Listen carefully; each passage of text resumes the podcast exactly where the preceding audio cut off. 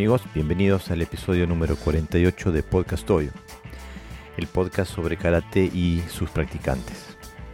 Hoy les traigo un episodio marcado por la audiencia de alguna forma. Eh, en primer lugar porque les traigo una, una de las entrevistas, eh,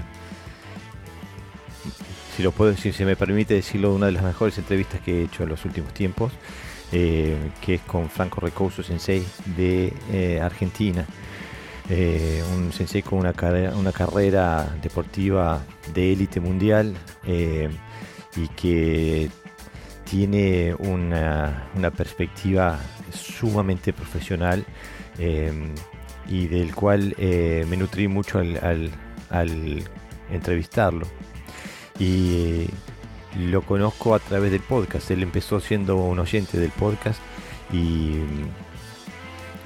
tuvimos contacto porque él a través de su experiencia de este podcast me, propuso participar en otros ámbitos y, de ahí establecimos contactos.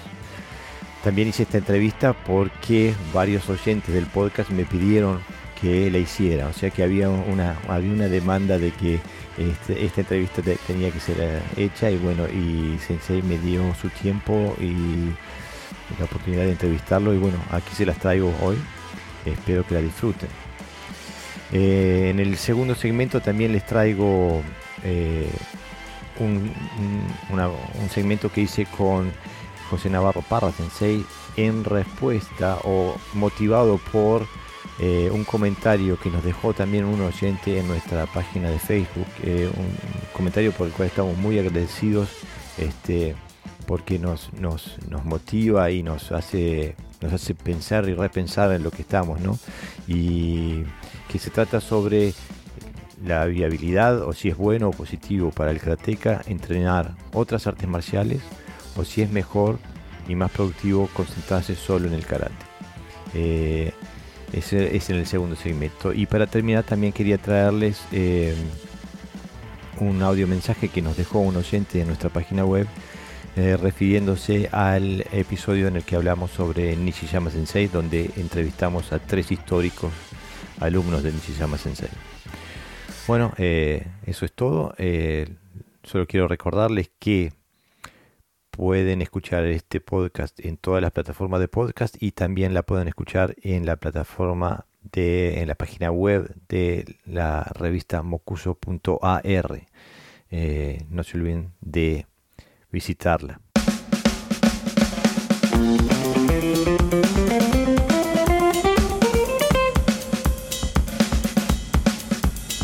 Hola amigos, bienvenidos a Podcast Toyo. Hoy tengo la alegría y el honor de tener a Franco Recurso Sensei desde Buenos Aires, Argentina. Eh, es una entrevista que tengo pendiente ya hace meses y meses y meses porque la, la tengo en la mira, este, porque entablé contacto con, con Recursos Sensei de una forma eh, inusual, eh, porque a través del podcast él eh, escuchaba el podcast y me hizo un contacto para hablar en Karate Virtual, donde, que es una plataforma de, de, charlas sobre karate y desde todas las posiciones del karate, ¿no? de todas las, las trincheras del karate, a veces podríamos decir. Y me llamó la atención de que Franco Recurso Sensei eh, se fijara en, mi mensaje porque eh, yo muchas veces soy medio categórico en lo, que yo creo.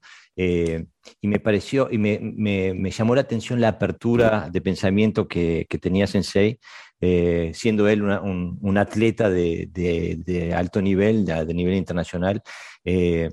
entonces dije, no, tengo que aprender de este Sensei cómo hace para compaginar eh, las distintas facetas de este, de este arte y también cómo hace para trabajar con una mente tan abierta eh, que le permita mm, aceptar las palabras de, viejos eh, como yo, que ya no aprendemos nada, que tenemos todas las mañas aprendidas y no tenemos la capacidad de ver otras virtudes.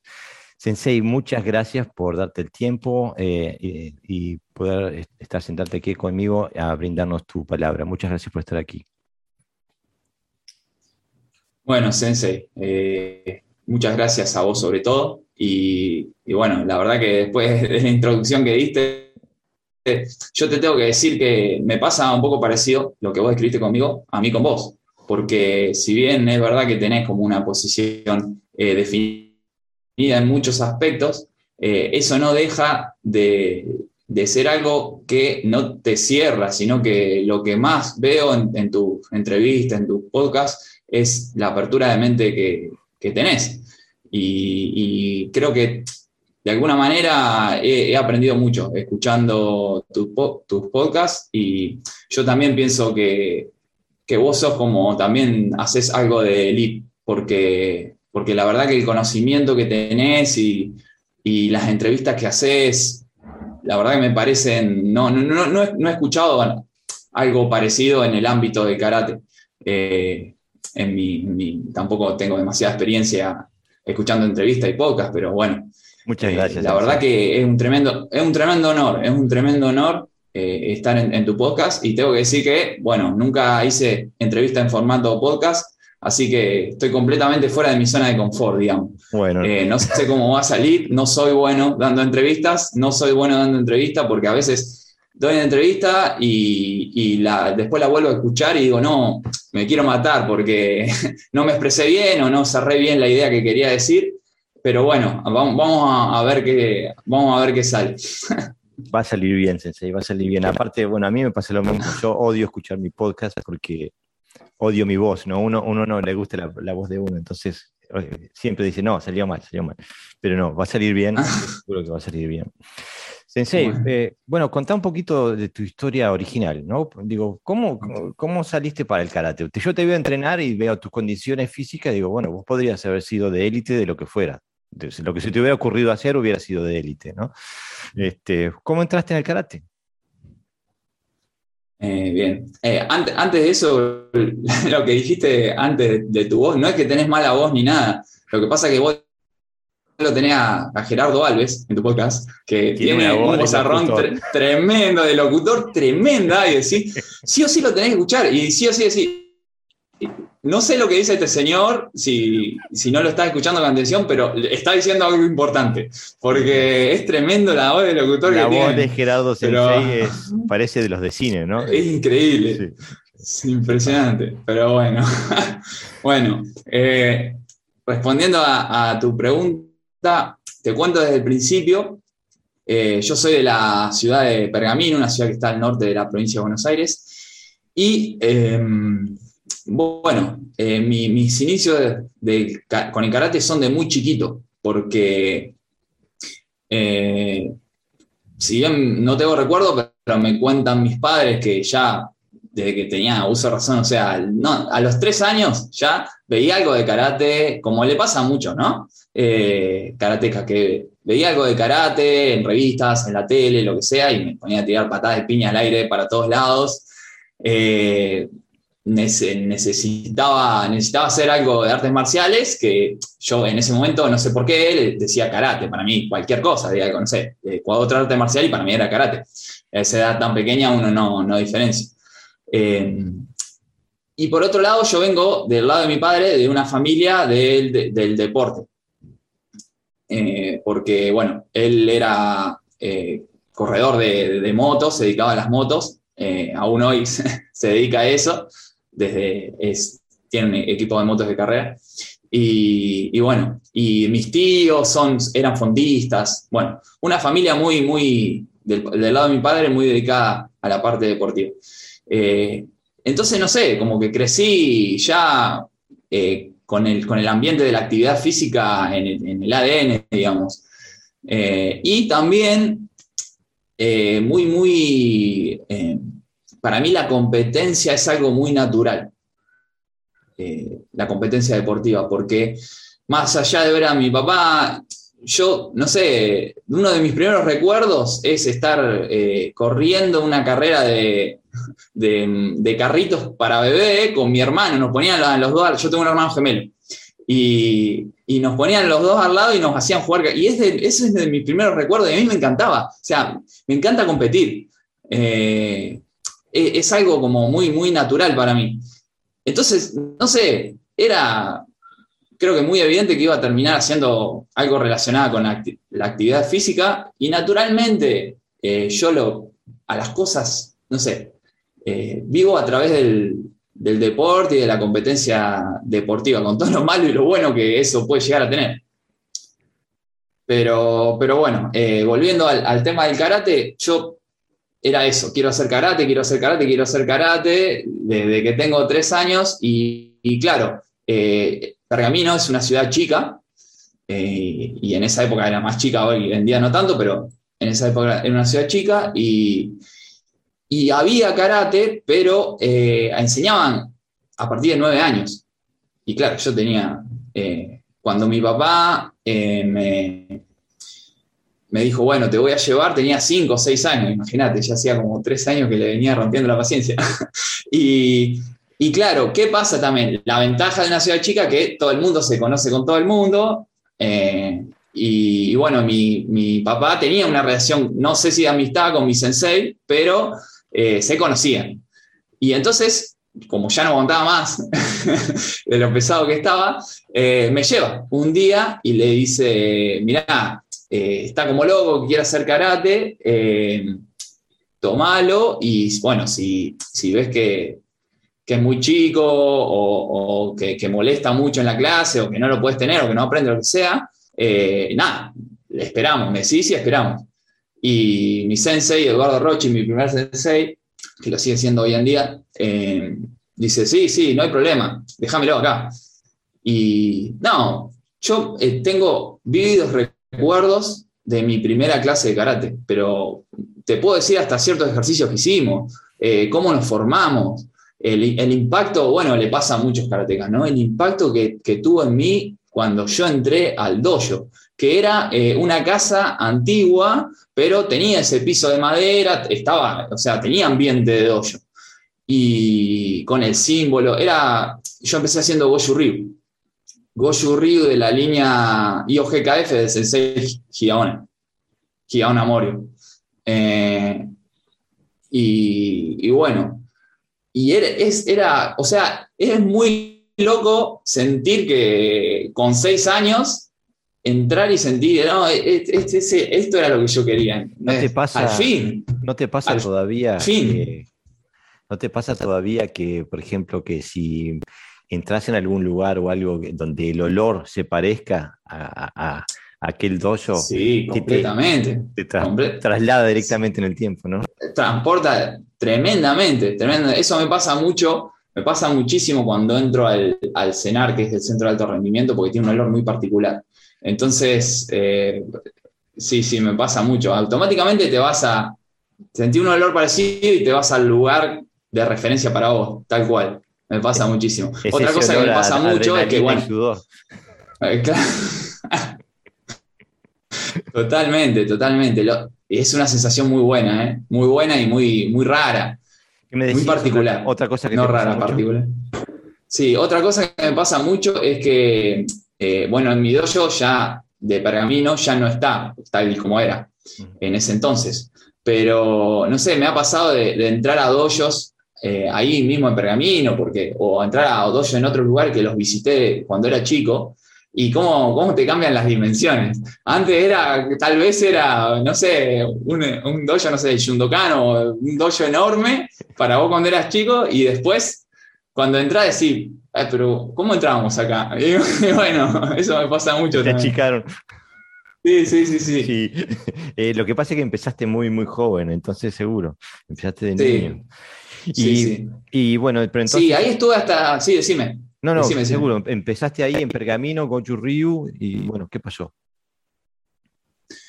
Bueno, eh, ahí estuve hasta que terminé el secundario, digamos que me vine a vivir para Buenos Aires. Estuve hasta los 17 años con el sensei Eduardo Rochi en un entorno eh, y en una escuela en la cual no se competía mucho, o sea, hacíamos nuestros torneos internos, pero el, digamos, la, comunidad de la escuela, como, como sí, digamos, la, gente que había de IOGKF de Argentina, no competía tanto normalmente, había gente que sí, gente que no, pero en mi dojo sí competíamos porque eh, mi sensei había llegado a integrar la selección nacional ah. eh, de karate. Entonces, eh, si bien tampoco fue muy devoto él o, muy fanático de, la competencia en el sentido de que tampoco ha competido mucho, eh, no hacíamos muchas competiciones al año.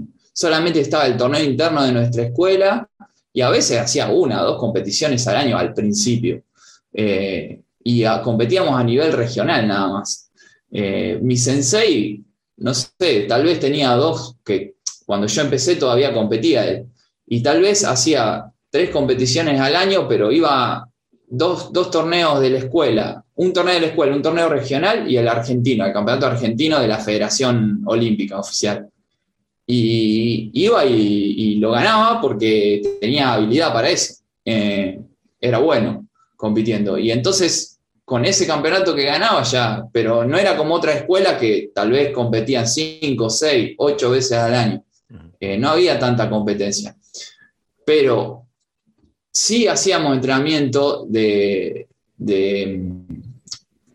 en formato de competencia, de karate de competencia, entonces, claro, como que también mamé eso desde chiquito y de buena calidad, porque mi sensei era, era bueno en competencia. Entonces, entonces claro, no ha hecho muchos campeonatos internacionales, pero hacía campeonatos internacionales, veía lo que hay afuera y bueno, el entrenamiento de competencia que se hacía en mi dojo eh, tenía calidad, o cierta calidad.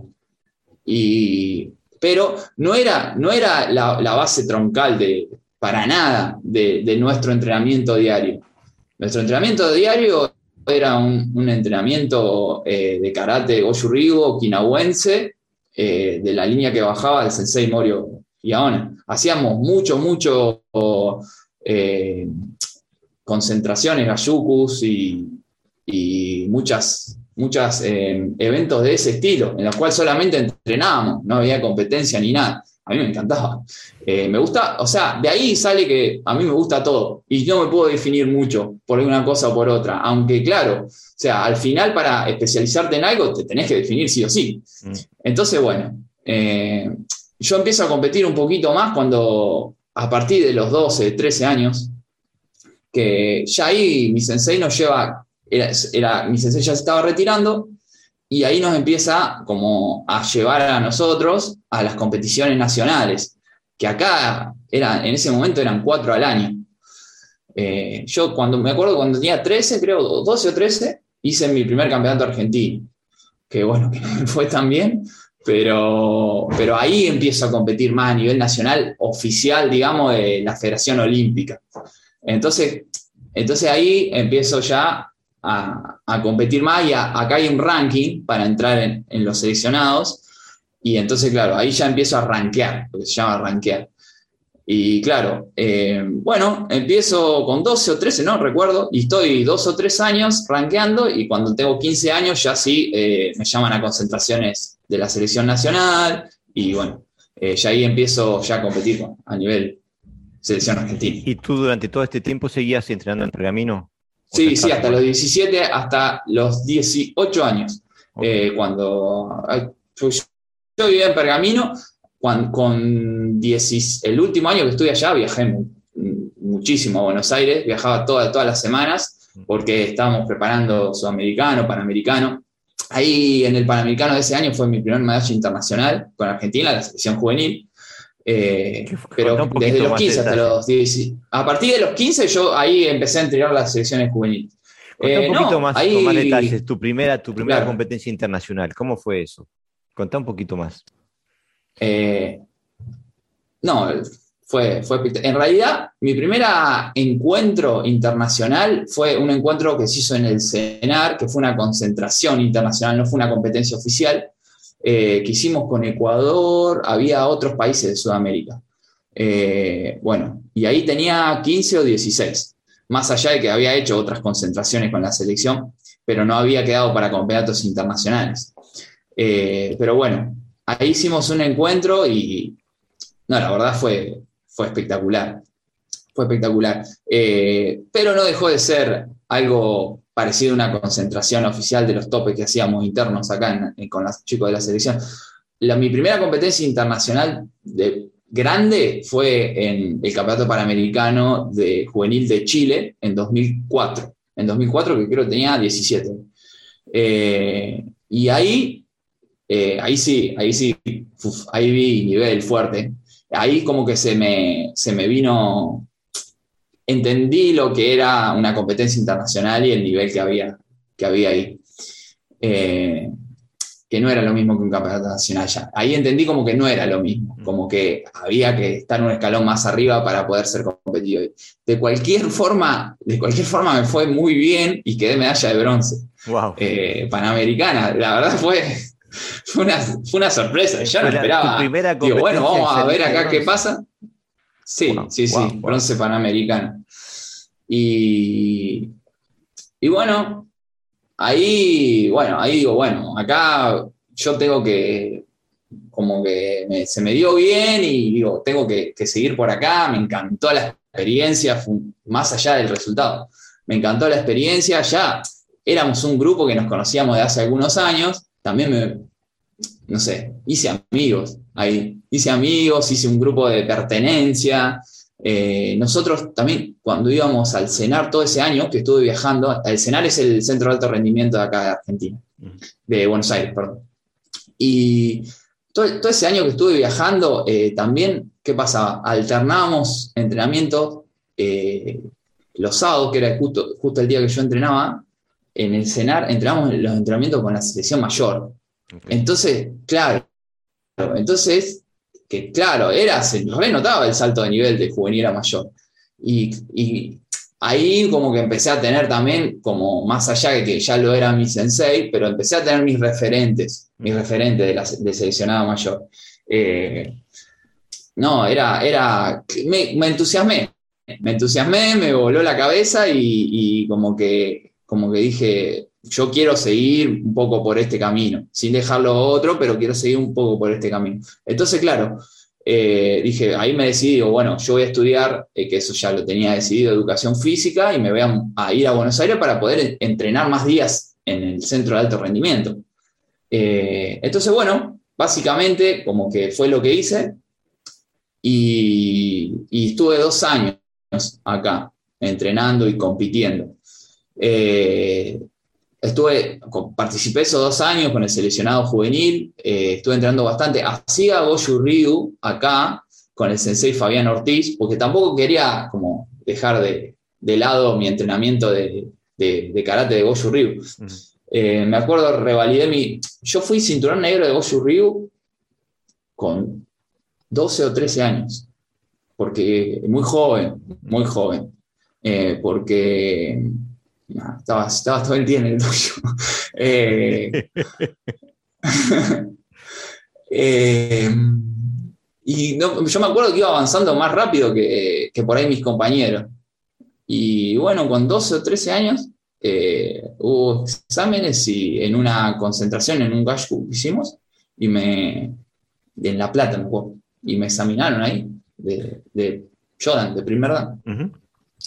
Eh, pero eh, después ya, cuando me vine a vivir para, acá para Capital, eh, como que revalidé mi, mi, cinturón negro por Goju Ryu, por la Federación Argentina de Karate, la olímpica, digamos.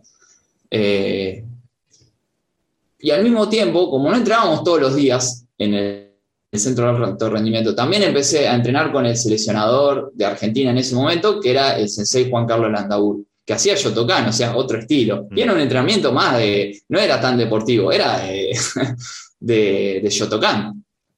Y, bueno, entonces estaba ahí con, en, este dojo de Goju Ryu, del sensei Fabián Ortiga, acá en Capital, en lo del sensei Landauru y en el Sena, que hacía ya todo deportivo. No entrené, casi no entrené Shotokan, entrenaba muy poco, porque no iba todas las semanas, iba a veces. Eh, pero bueno, pero yo me di cuenta que que me gustaba y que la diferencia entre los estilos, eh, a ver, había más similitudes que diferencias, mm. o por lo menos no sé si similitudes, pero era algo que yo sentía que era complementario. No que se contradecían entre sí, sino que eran complementarios. Y, entonces, al final, como que más adelante, como que llegué a la conclusión de que hay mucho de, para mí, ¿no? Esto es una opinión completamente personal, y, que, también voy construyendo también con el tiempo, pero que hay es, es algo muy pedagógico la diferencia entre los estilos. O sea, de, complemento y de, enseñanza, pero al final el fin, no sé si es el mismo, pero es muy parecido. Yo estoy completamente de acuerdo contigo, Sensei, completamente de acuerdo contigo, incluso... Eh, digo, uno define un estilo muchas veces por principios eh, o cualidades, atributos marciales, no sé qué, y y me ha pasado un par de veces en mi vida de ver gente que digo, ese es el mejor, yo vengo del Guadurrío, ¿no? decir, ese es el mejor Guadurrío que he visto en mi vida, este hombre es un crack. Y cuando, cuando voy le pregunto, y era de Goju por ejemplo. no había entrenado un minuto de Guadurrío. Qué bueno. Por eso estoy, digo, estoy, eh, concuerdo contigo al 100% en esa visión. Claro. Los estilos a veces sirven, en un momento, pero después hay que como que desecharlos, ¿no? Sí, sí, no eh, yo la verdad no sé si desecharlo, pero como que eh, ampliar un poco, salir de, ese encierro que te crea el estilo, que en realidad es una limitación que se pone uno mismo, no es que el estilo te encierra. Exactamente. No es que el estilo te encierra. El estilo es una vía por donde vos podés desarrollar tu propio karate, pero ya después si vos no querés salir de ahí, o sea, te querés limitar, limitate, pero no es culpa del estilo eso, digamos. No, es verdad. Eh, un buen eh, Pasa que a veces, pero completamente, a veces es difícil salir de la zona que, confortable que te genera, no sé si el estilo, pero por lo menos la, no sé, como la comunidad, entre comillas, que crea el estilo. sí, eh, es, verdad. mi antiguo, uno, yo tuve dos sensei, uno de ellos un inglés, Steve y él era muy comunicativo. Y él decía eh, que a la gran parte de la gente, alguna gente vos le dabas la llave para, para, la comprensión, ¿no? Y ellos agarraban la llave, abrían la puerta, tiraban la llave y salían libres. Pero que el 98% de la gente vos le dabas la llave para que salgan de la celda y la colgaban en la pared y le hacían reverencia. ¿no? Eh, muy buena, muy buena esa, esa comparación. Eh, al final ah, me, voy, ¿no? Me fui completamente de tema, pero No, no, estuvo, muy bien, muy bien, no, porque fui, fue mi culpa, fue mi culpa. No, no. al final, una cosita más sobre esto. Mira, y es un pensamiento que te lo digo vos, a vos acá en confianza total. No, no, se escucha nadie. no, eh, al final para mí, para mí, en un cierto sentido, es que depende cómo uno, lo mire, ¿no? Pero muchas veces pienso como que hay tantos verdaderos estilos de karate como verdaderos karatecas existen, digamos.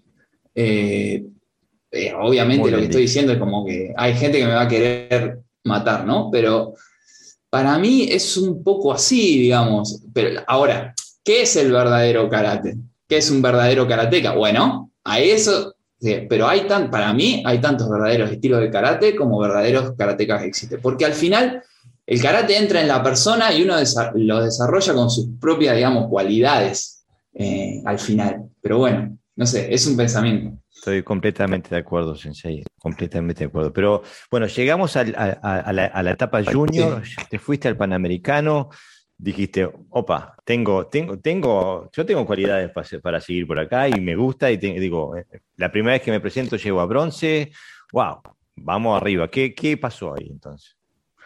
Sí, sobre todo eh, que me gustaba mucho. Por ahí me incentivó la medalla, pero me, gustó mucho la experiencia. Y sentía que había una, un escaloncito o un escalonzote para subir, porque si bien logré bronce, gané varios combates, pero eh, el que quedó oro me pegó una paliza bárbara. Eh, y, bueno, y sigo acá en Buenos Aires y, ¿y qué pasa? Digamos, es, la, época donde yo tengo nacionalidad española, porque mi abuelo era español, y es la época donde a nivel deportivo España despuntó, pero muchísimo. En el 2012 se había hecho el Mundial en España eh, y en Madrid, y, claro, o sea, me llamó mucho la atención, pero es una época donde España era a nivel competitivo de combate, que es la, parte donde yo me desarrollaba, no, era, era, era Irán ahora, o no hay, una, no hay una selección ahora que digas que tenía que tenga el dominio que tenía España en esa época. Era como ir a jugar a la liga de fútbol.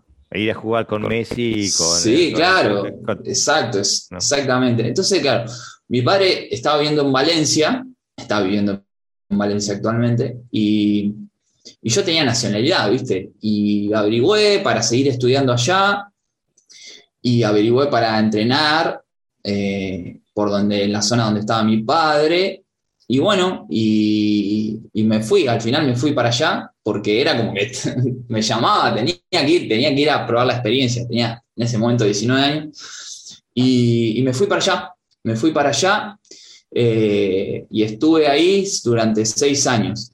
Y ahí también otra vez, eh, si bien ya estaba, me no me consideraba, sino ya sentía que a nivel sudamericano era competitivo, eh, también me choqué con una pared cuando fui allá el nivel que había. La verdad, era, era tremendo. Y más que nada, la cantidad de gente, porque acá había gente tal vez no sé si del mismo nivel que allá, pero había gente muy, muy buena dentro de Argentina. Había gente eh, a nivel panamericano que sacaba medalla, pero no había tanta, o sea, eran poca gente.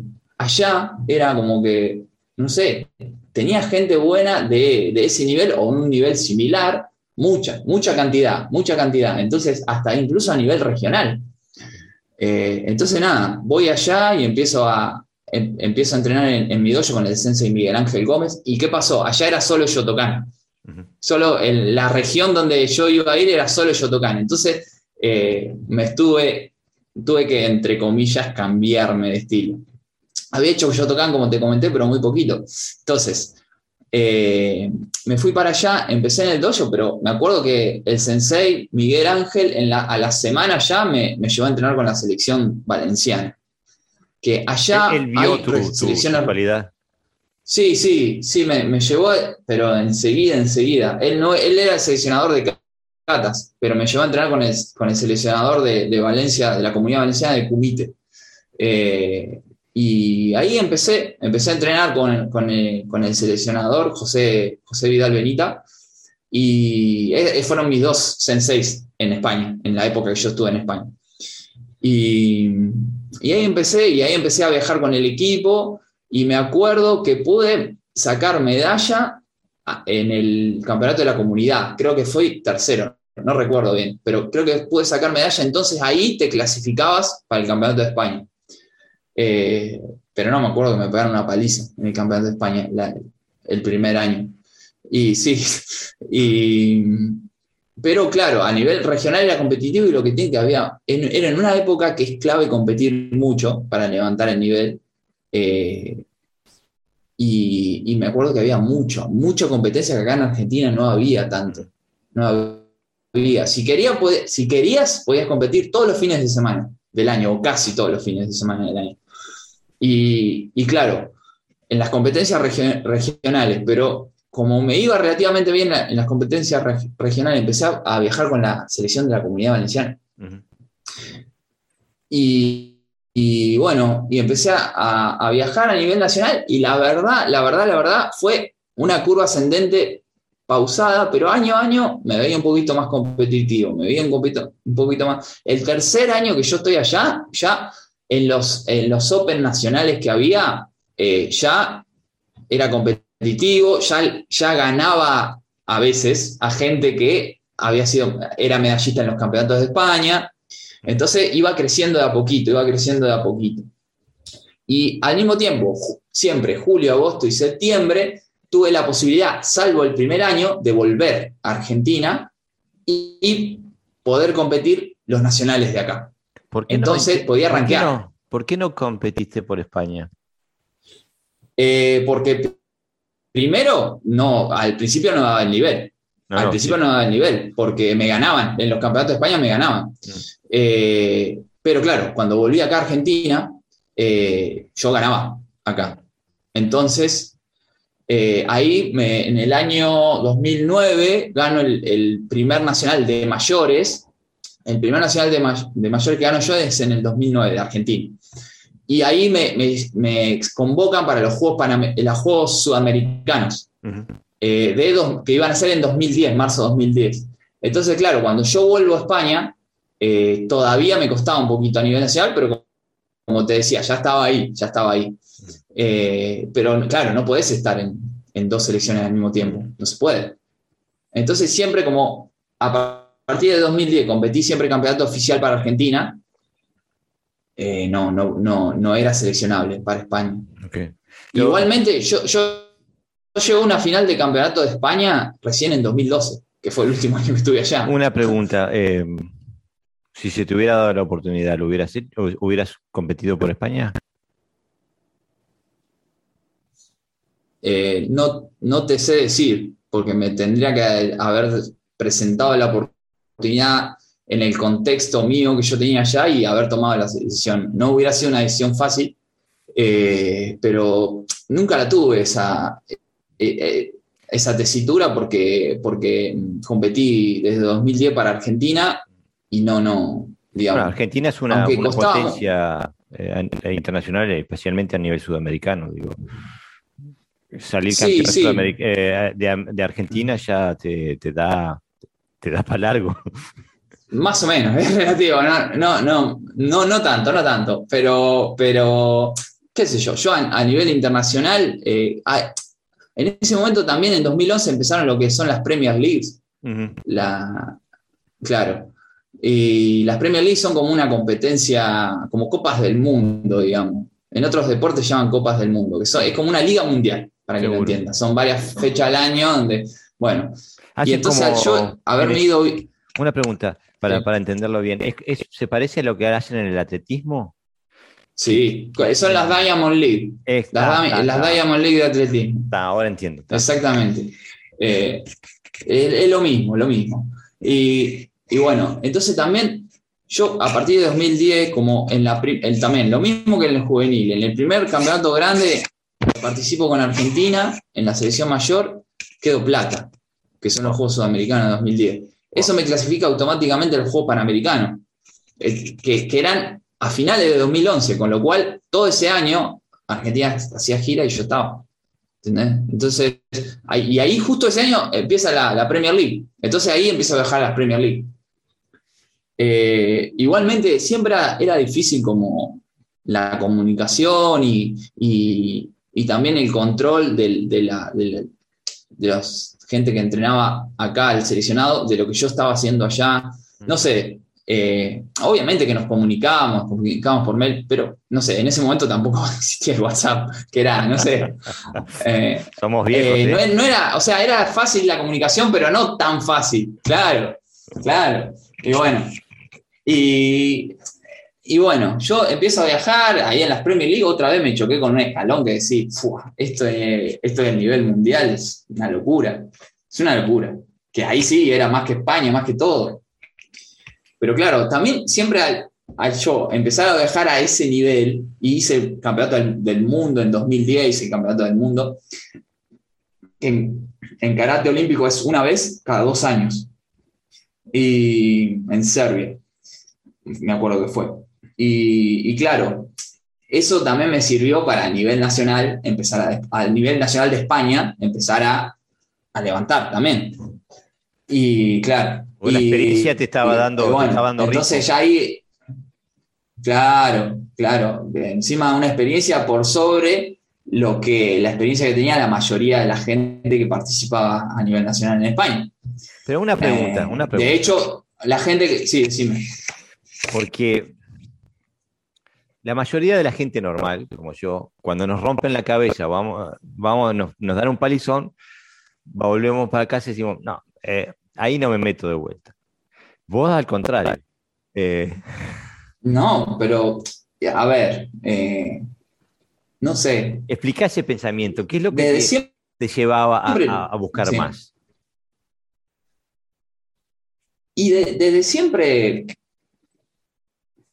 tuve asumido que cuando estás ahí, eh, te pueden, digamos, hablando mal y pronto, matar a palos.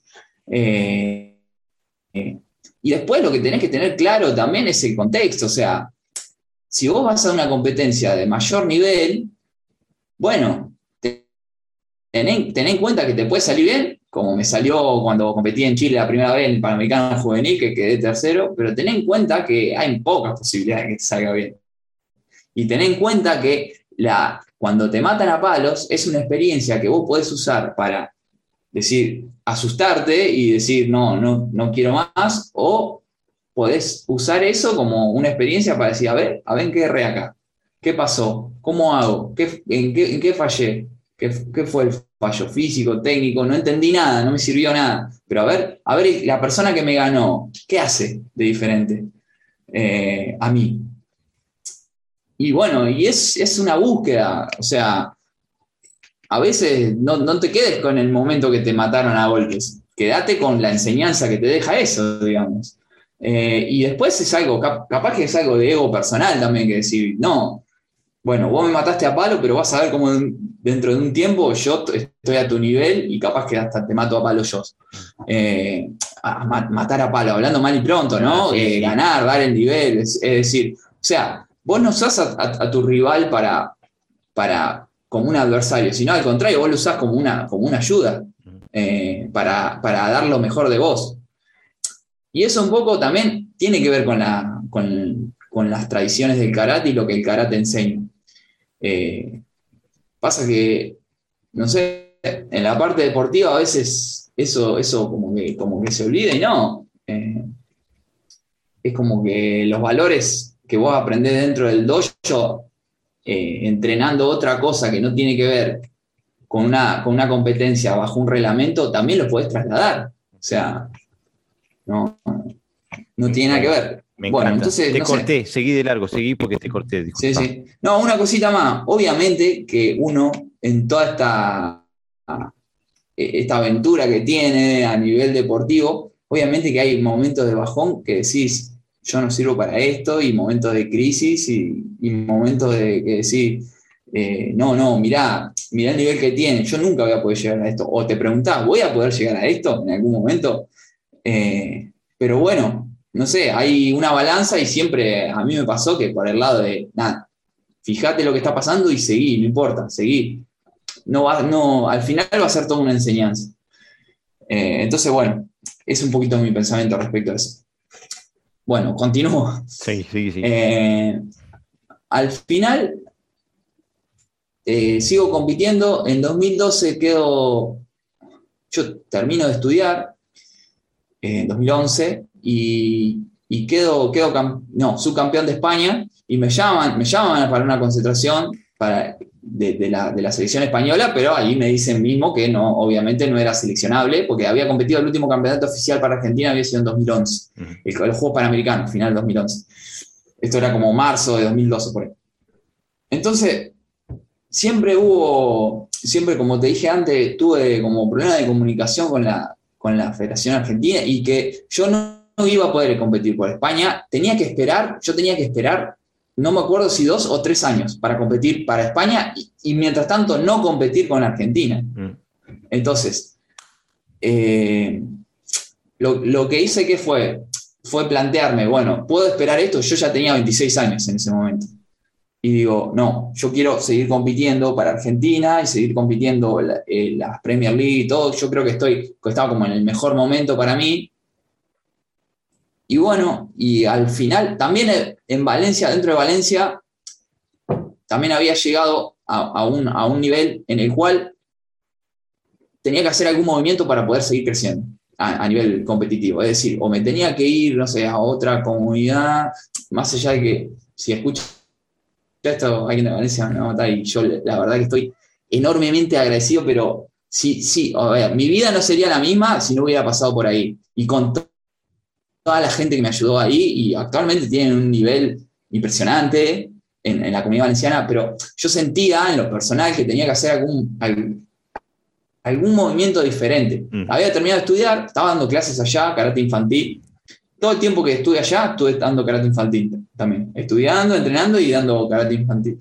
Tenía muchos alumnos, no fue muy, fue difícil tomar la decisión de volver mm. para acá, para Argentina, para seguir entrenando con el equipo argentino y también como te digo, eh, el sensei Lucio Martínez, que que era, cuando yo había empezado en juvenil, era el capitán del seleccionado mayor y era un tremendo referente para mí, eh, también se había retirado, estaba acá en Buenos Aires, entonces en un viaje que yo hago para acá, le comunico de que posiblemente yo me vuelva para Argentina, si podíamos entrenar juntos y empezar a dar clases juntos también. O sea, el Kaizen Dojo, del cual yo soy sensei, ese no es mi dojo, el dojo mío, es el dojo de él, del sensei Lucio Martínez. Eh, entonces sí, él acepta sin problemas y, bueno, y entonces poniendo en la balanza un montón de cosas, eh, decido volverme para acá, seguir compitiendo acá a nivel nacional e internacional con Argentina y entrenando acá en Buenos Aires en el centro de alto rendimiento y con el Sensei Lucio. Eh, entonces, bueno, me vuelvo, ese año estoy compitiendo todo el año 2013, todo el año a nivel nacional y a fin de año sí me vuelven a convocar para la selección argentina, eh, para un intercontinental que había en México. También no sé por qué cuando debuto así no me va del todo mal y en ese intercontinental quedé bronce. Y bueno, y ahí muy cerquita de eso fueron los Juegos, los Juegos Sudamericanos de 2014 en Chile. Otra vez me va bien en los Juegos Sudamericanos y quedo otra vez clasificado para los Juegos Panamericanos. Y, y bueno, en, digamos, en nuestro deporte es muy importante clasificar a ese evento porque te da la chance de que eh, la federación te lleva a todas las competiciones internacionales, mundiales, etc. Porque es un evento importante para, para la federación y bueno. Entonces, claro, otra vez empiezo a viajar con Argentina muchísimo y ahí fue, fue la época donde fueron mis mejores resultados. Eh, porque porque eh, fue como una segunda vuelta a pelear Premier League y todo, pero yo ya estaba curtido. Ya estaba curtido, ya sabía lo que me iba a encontrar. Eh, empiezo a entrenar muy bien acá también. Empiezo a entrenar muy, muy bien eh, a nivel físico, a nivel técnico. Y bueno, y ahí me, empieza a ir bien. Ahí me clasifico en los Juegos Sudamericanos. Después hago, no el Panamericano, pero un festival, se llama Festival Panamericano, que, donde estaban los ocho mejores de América de cada una de las categorías eh, en México y gano también ahí. y después de ahí voy a. que ahí tengo, acá tengo una historia increíble. La quiero escuchar, la quiero escuchar. En no increíble, pero, pero que a mí me marcó. No increíble, pero que a mí me marcó. Que fue, fue. Se pone la Premier League por primera vez en Okinawa yo no había ido a Asia, no, no conocía Japón, lo cual fue siempre un sueño para mí y más conocer Okinawa. Acordate, yo vengo de un estilo okinawense. yo me acuerdo que en, el dojo, cuando yo tenía seis años, miraba un póster de una foto grande de mi sensei que había, que estaba eh, en el castillo de Yuri, típica foto de la, del sensei que va a Okinawa, es la típica foto, que había ido a un seminario y y bueno, y era mi sueño, es, ir ahí, obviamente, es ir ahí. Y era todo lo, era, como la imagen referencia de tu niñez, bueno, una cosa así. Y digo, uy, una Premier en, Okinawa. Y esto fue antes, antes de que siquiera, yo estaba compitiendo a nivel nacional ahí, siquiera me vuelvan a llamar para la selección. O sea, fue en 2013, cuando yo volví acá a Argentina, que tuve que competir un año a nivel nacional para que me llamen de nuevo. Y, veo en la página de la Mundial que se publica que va a haber una Premier ahí. Y digo, el, no sé si el ego de uno, el delirio de uno, ¿no? Decir, ah, esta Premier, eh, claro, ahora la pusieron para mí a esta Premier. es como que me reía solo, pero es como, fue, ¿cómo la van a poner para vos? No seas tonto. Pero fue como mi pensamiento. No, yo tengo que estar acá, es mi torneo. Acá cierra todo, ¿entendés? y claro, y entonces, eh, yo digo, no, sé si, voy a. Primero tengo que clasificar. Primero me tienen que llamar para la selección de nuevo, cosa que es posible porque me estaba yendo bien a nivel nacional. Después tengo que clasificar a los Juegos Panamericanos para eso, porque Argentina no va a todas las Premier, va solamente si clasificás a los Juegos y, con la gente que clasifica a los Juegos, eh, o, la gente por ahí que tiene posibilidades, pero no, no llena todas las categorías, ni loco. Bueno, entonces era algo muy, muy complejo. Pero esa seguridad de decir, así como tuve la seguridad de decir, esto es lo mío, cuando entré a ese dojo de karate de cuando tenía seis años, es ese tipo de sentimiento, decir, ah, esto es para mí. Bueno, ¿qué pasa? Me clasifico a los Juegos Panamericanos en el Sudamericano y, voy, termino yendo a la Premier. Ni siquiera sabía si Argentina iba a ir, porque era una Premier muy lejos y no hay una sola Premier al año, hay muchas y Argentina no va a todas, va a algunas. Por lo menos en esa época iba a algunas. Y, bueno, y al final sale que, que, vamos a ir y va a ir la gente que está clasificada a los Juegos, que éramos cuatro personas nada más. Y digo, uh, genial, genial, yo eso ya daba como por sueño, por sueño realizado, ¿entendés? O sea, ir a un lugar que quisiste ir toda tu vida desde que tenías seis años, eh, encima ir a, una competencia internacional de nivel mundial, que es lo que a, mí me apasionaba, y encima representando a tu país, o sea, era, era una locura. Bueno, y yo me acuerdo que, que, que vamos ahí y era un viaje bueno, vos seguramente estás acostumbrado a viajar mucho, eh, pero...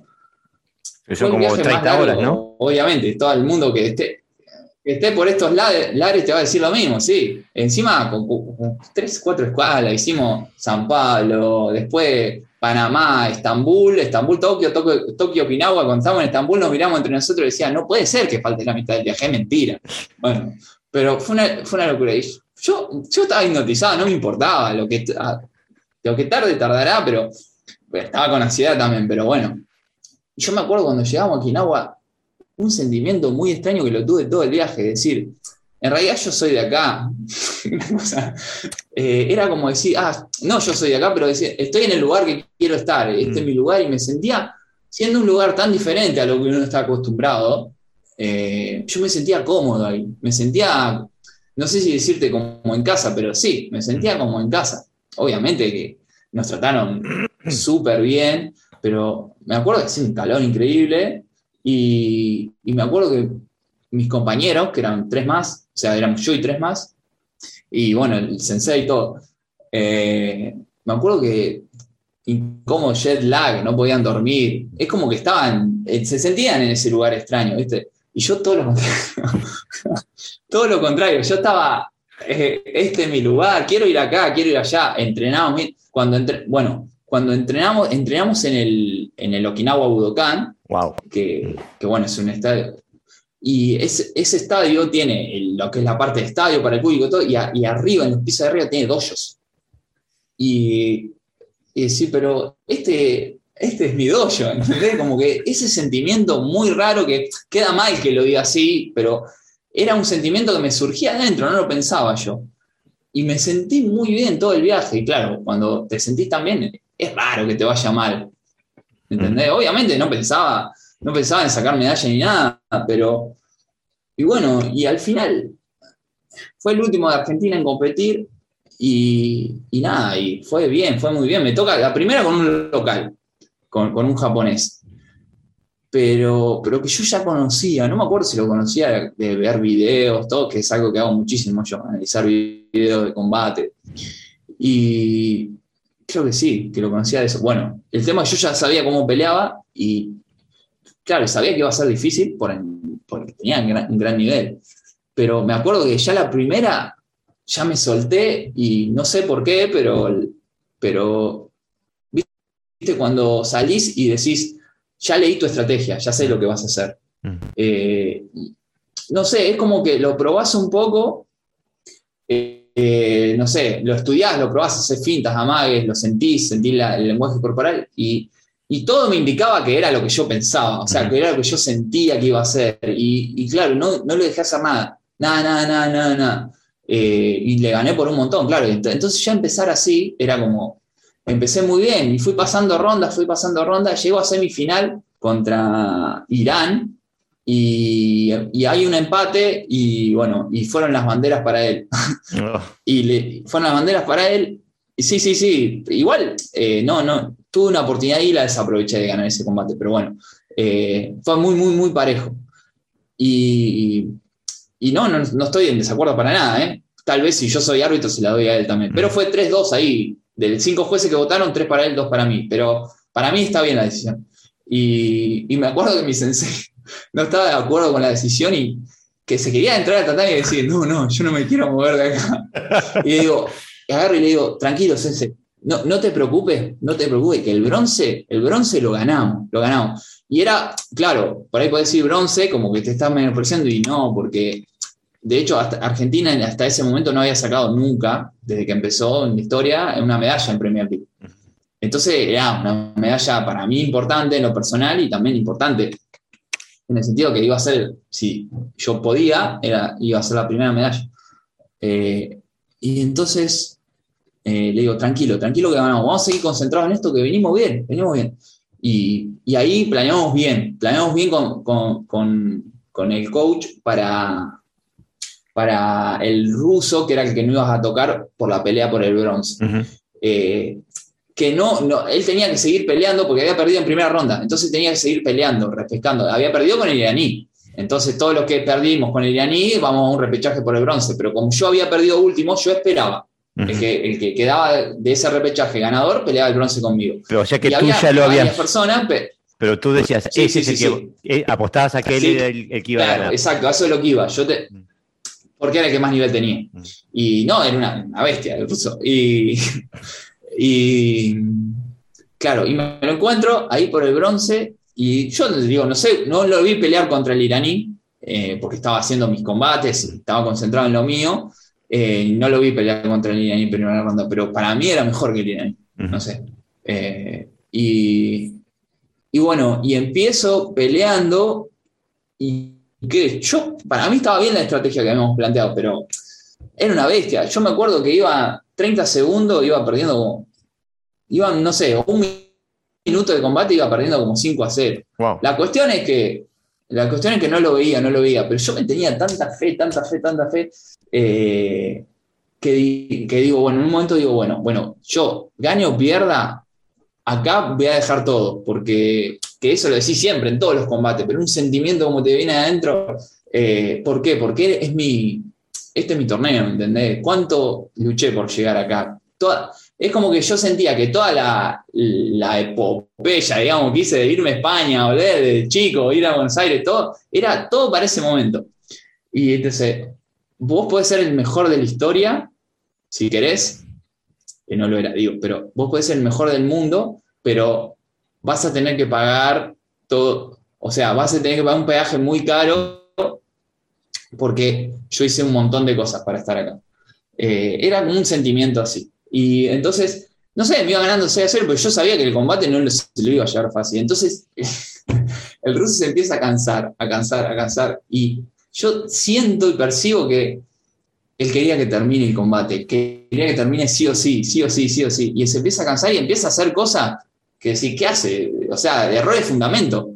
Eh, y, y, entonces, claro, yo en un momento me lo pongo 6-3 y ahí dijo, no, yo no, este, con este flaco no quiero saber más nada. Entonces, claro, se quejaba que le, dolía, no sé, el pie, paró el combate una vez para que lo atendiera el médico, todo. La cuestión es, que para, hubo, un llamé, cuando hay un llamé obviamente se, para el crono y faltaban dos segundos. Y, y 6-3 era re difícil. Lo único que me queda es una, una, una patada, obviamente, a la cabeza o barrerlo, que no lo podía barrer porque era mucho más grande y pesado que yo. ¿Le metiste una, una Uramawashi? sí, Ushiro Uramawashi, sí, sí. Es tu especialidad. le, pegué ahí, pero. no sé si mi especialidad, pero, pero yo lo uso mucho. Eh, y y le, le veo, pero por, un error de fundamento de él, y por, ¿sabes por qué hice eso? Porque yo estaba más fuerte mentalmente que él. ¿Y Porque él lo único, si él hubiera abierto los ojos, sí, sí, entró, entró. Y, pero si él hubiera abierto los ojos y hubiera dicho, pará, mirá el marcador, mirá lo que falta, voy a sacarte con la pierna adelante, no sé, cosas de fundamento básico de, karate. Eh, pero claro, no daba más y era buenísimo técnicamente. No sé si por exceso de confianza también, tal vez él pero me metí una patada con la pierna atrás y yo se la contragolpeo con, con Uramawashi. Eh, y claro, entra, termina el tiempo y 6 a 6 y yo gano por bandera porque por bandera es por quién buscó más el combate, por quién fue más para el frente, quién dominó la presión. Bueno, y obviamente al, haber empezado perdiendo por tanto, busqué todo el tiempo, aparte la actitud de él de quiero que termine el combate, eso como le lleva en contra los bueno, entonces ahí se hizo ahí, primera medalla, eh, digamos, de Premier para, para Argentina. Eh, no, Ah, escuchá, que no sé cuándo, pasó Sí. esto, pero yo estoy acá que estoy sudando del- 2014. de los nervios. sí. Ah. ¿Ganaste o no ganaste? No, no, no. Gané, gané, claro, sí, sí, gané por los jueces, sí, sí. sí. Ah, Genial. ¿No, no, no tenés ese sí, sí, por eso digo, primera medalla, primera medalla. Sí, lo tengo, sí, sí, lo tengo subido ahí mi, a mi Instagram. Ah, bueno, lo tenemos que buscar y Eh. ponerlo en, el, en, en- en el, en, en YouTube. Porque, eh, digo, después de esta Sí, historia. hay un video, hay un video que sale de, claro, después salió de un DVD del campeonato y es, es algo en ese video. Yo te veo hay un video que no contrarrestando se puede poner. Vos tenés Sí, un sí, video ese. donde estás contrarrestando Sí, puede un contragolpe con que entra, entras con Laura Claro, y. claro, ¿Es esa pelea? exacto. Sí, sí, seguramente es, es esa pelea que decís vos, porque. eh, pero es un, no es un Uramawashi, es un Shiro Uramawashi, un Sí, Shiro Mawashi un- con giro. Sí, sí, sí. un giro. sí. Sí, sí, seguramente es. Le metiste un Que después está el video así, digamos, filmado. Sí. Por Y que favor. está el video filmado en calidad, digamos, profesional, porque salió un DVD de campeonato y corté de ahí, digamos, pero después hay un video que le tuve que poner música sí o sí, porque es un video de que está filmando mi amigo Julián. Y está la eh. y está, claro, le tuve que poner música arriba, digamos, porque está. Porque está muy. Des- desbocado estaba. No se puede, pero. No, no, pero desbocadísimo. Y, y, y bueno, entonces un fenómeno, Julio. Siempre me filmaba, porque competía antes que yo y después yo siempre, la- siempre molestaba. Bueno, eh, cuestión que eso, ese año me va bien también. Eh, y, y bueno, después en los Juegos Panamericanos 2015, en los cuales me va mal, pero siempre me, me en esa época, 2014, 2015, 2016, fueron mis mejores resultados con la selección. Eh, y bueno, yo competí hasta, hasta 2019. Eh, hasta 2000 noviembre de 2019 fue mi, mi último campeonato, porque bueno, ya me quería dedicar más al dojo, más a los alumnos, y, y ¿Qué bueno, tenés más allá de que obviamente sigo entrenando. 34. Ok. O sea que tenías 32 cuando dejaste. Sí, sí, sí, sí, que fue, curiosamente fue hasta ahora, ahora en septiembre se volvió a hacer, pero hasta ahora fue el último campeonato nacional que se hizo porque después vino lo de la pandemia y todo en 2020. Entonces, eh, no se volvió a hacer otro campeonato nacional eh, hasta septiembre de ahora, que es el campeonato argentino. Y, Sensei, ya que estás, que llegamos a, a esa parte, ¿no? De, digo, ¿cómo ves entonces tu, tu vida de karate ahora? Cuando no, no, no, no hay competencia, o sea, no, cuando no vas a participar en competencias. ¿Qué es lo que, cuál es tu futuro ahora?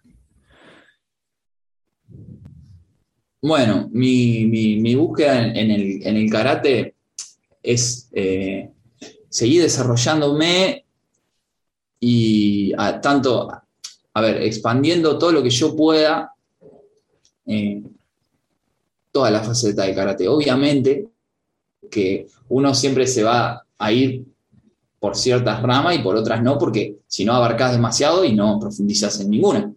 Eh, pero bueno, ahora mismo lo que lo, sigo entrenando karate a nivel, a nivel deportivo, ¿por qué?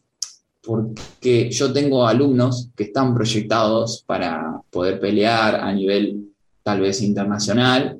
Eh, tengo a- muchos alumnos adolescentes y, y bueno, eh, les sirve, ¿no? Les sirve si yo estoy bien, les sirve pelear conmigo. Además de que yo pienso que es fundamental que un entrenador entrene, que un entrenador, más de ese, ese de karate o no, pero que entrene. Primero, sigo entrenando mucho eso porque me encanta, me gusta y todavía me siento bien como para poder hacerlo. Eh, y segundo, por eso, por la calidad de la enseñanza que yo voy a transmitir. Esto obviamente no es solamente la parte deportiva, cualquier sensei debe entrenar. Eh, pero en la parte deportiva, si vos no entrenás rápidamente, y mientras más alto es, es el nivel a la cual vos querés proyectar eh, a tus alumnos, eh, rápidamente perdés el feeling, o sea, perdés completamente. Y entonces empezás a pedirles cosas a tus alumnos que a tus alumnos les va, les cuesta hacer o no pueden hacer o, o no les conviene hacer. Y entonces, bueno, por eso sigo entrenando la parte, la, parte deportiva. Eh, obviamente te veo, que te veo entrenar muy intensamente a nivel físico eh, por las redes sociales. sí, te, veo haciendo es que, eh, ejercicios pliométricos, te veo haciendo pesas, te veo, te veo haciendo un montón de cosas que es, que digo, es un entrenamiento pesado, pesado. Sí, sí, porque, a ver, ser entrenador físico también es, mi otra profesión. Le doy, le doy entrenamiento físico a gente, no sé, que busca desde estética hasta, hasta, no sé, hasta otros deportistas. Pero, eh, pero el karate, eh, el combate de, competición de alto nivel hoy por hoy requiere, requiere eso, digamos, también. Además de que me apasiona, me encanta. Y, también le doy la, yo le doy la rutina física, es lo mismo, digamos. Yo la rutina física a mis, a mis alumnos eh, se la doy yo. Entonces, porque bueno, porque he estudiado y tengo la posibilidad de, poder hacerlo. Entonces, también tengo que entrenar eso. Yo no me puedo dar un ejercicio que yo no, he probado. Eh, entonces, bueno, eh, además estoy profundizando mucho en eso, que es otra parte de mi entrenamiento, y, bueno, y estoy con alumnos que están teniendo muchos resultados en ese sentido físicamente. Además, como el trabajo de, de preparación física en adolescentes es algo completamente apasionante porque es increíble lo que, lo que se mejora. Es impresionante lo que se mejora la fuerza, la potencia en esa etapa, porque es una etapa sensible para eso. Por bueno, por un montón de cosas, por factores hormonales que son eh, que están disparados a, esas edades. Entonces, eh, nada, es como que, claro, vos ves los resultados prácticamente día a día y, te incentiva muchísimo. Eh, pero aparte tú mantienes todavía un, em, un nivel eh, físico-técnico eh, muy, pero muy, muy por encima de la norma. Digo, yo para que el oyente se haga una idea, por ejemplo, y uno visita tu página de Facebook, por ejemplo, puede ver y estar, estar en Seiza, saltar, y con el salto hacer un giro Mawashi Geri de, 360 grados y eh, golpeando una manopla, ¿no? Digo, sí, sí, sí, sí. Son niveles de explosividad muscular que tenés que están muy por encima de la norma. De la norma. Claro, lo, que pasa, ¿sabes lo que pasa, Jorge? Que eh, esto, de verdad, humildemente lo digo, eh, si vos vas a apuntar al elite, que eso es ya por encima de la norma, obviamente. Eh, por ejemplo, la gente que compitió en los Juegos Olímpicos, eh, yo estoy muy por debajo de esa norma, muy, muy, por debajo. Si vamos a decir norma, muy, muy por debajo. Cuando la gente me dice, es impresionante la fuerza que tenés o la capacidad, y yo digo, en realidad no.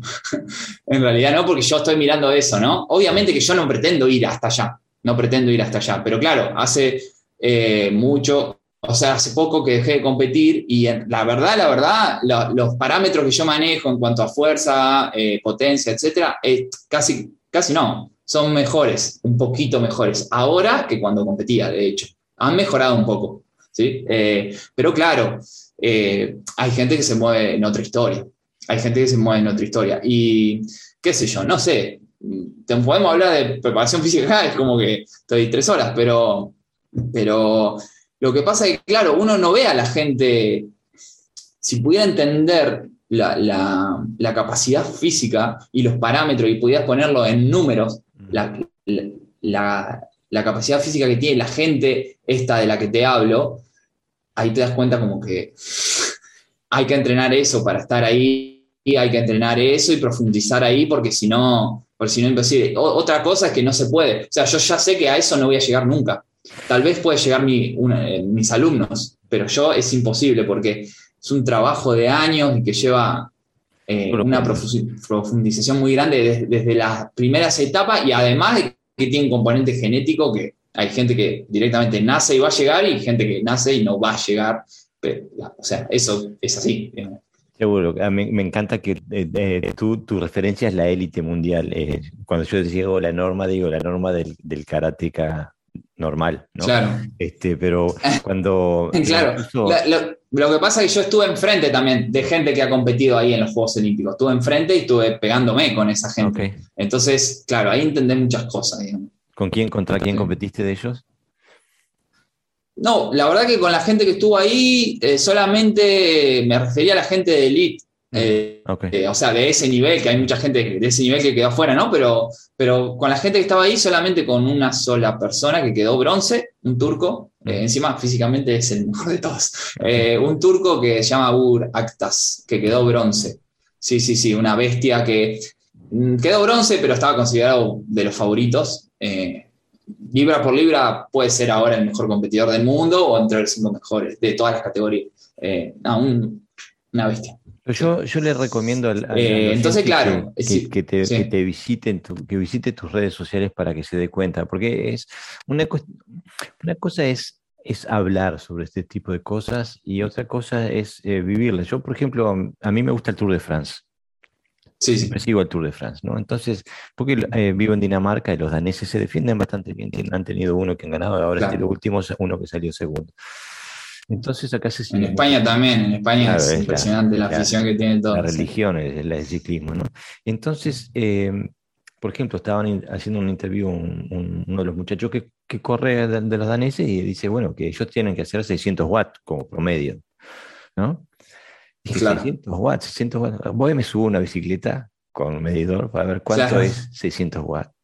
Y eh, en mi puta vida, con, no, llego ni, digo, no, no, le llego ni a, ni, a la, ni a, la, suela de los zapatos de las hormigas que están pisando. Digo, es increíble la diferencia. Entonces, por eso quiero que el oyente para darse una idea de, lo que vos en realidad estás diciendo cuando estás hablando de esto, es que vayan y te vean en acción para que vean de lo que es esto, porque es, no, eh, el, nivel físico, el despliegue eh, atlético que haces, digo, es, eh, impresionante, ¿no? la verdad que te felicito porque si bien entiendo tu argumento de que la genética sino, tenés que tener un, un, cóctel genético suficiente, pero sin el trabajo que le pones. Que yo no lo tengo, ¿eh? Ok, ¿te parece que...? Por eso no puedes llegar ahí. Por eso no puedes llegar, ok. Este, claro. No, no, no, no. es un combo de cosas, digamos. Ok, pero Lo tengo y no, digamos. No, no, no. De, afuera no, sé, no, no, no, yo no puedo apreciar si es genético, o, pero es evidente que el trabajo que tienes que hacer eh, para ver al ver tu explosividad, tu elongación, eh, eh, la, distancia que puedes cubrir en, tan poco tiempo, digo, son atributos que, que, mucha gente soñaría y tú la tenés finalizada tu carrera, digo, o sea que has trabajado toda tu vida, ¿no? Pero ya que te tengo acá. Muchas gracias por decirme eso, porque siempre que hago un testeo de fuerza máxima me quedo triste, así que. así que muchas gracias. No, la verdad que eh, es impresionante de ver. Este, y, es importante que los oyente se haga una idea de, qué es lo que estamos hablando. Pero una de las cosas que hiciste durante estos Juegos Olímpicos eh, es que yo te seguí un poco, eh, que era por, por Instagram, eh, la, parte de video de Instagram, que mm, em, emitías analizando lo que, lo, que, lo que estaba pasando en los Juegos Olímpicos de Karate. ¿Nos puedes contar un poquito sobre esa iniciativa?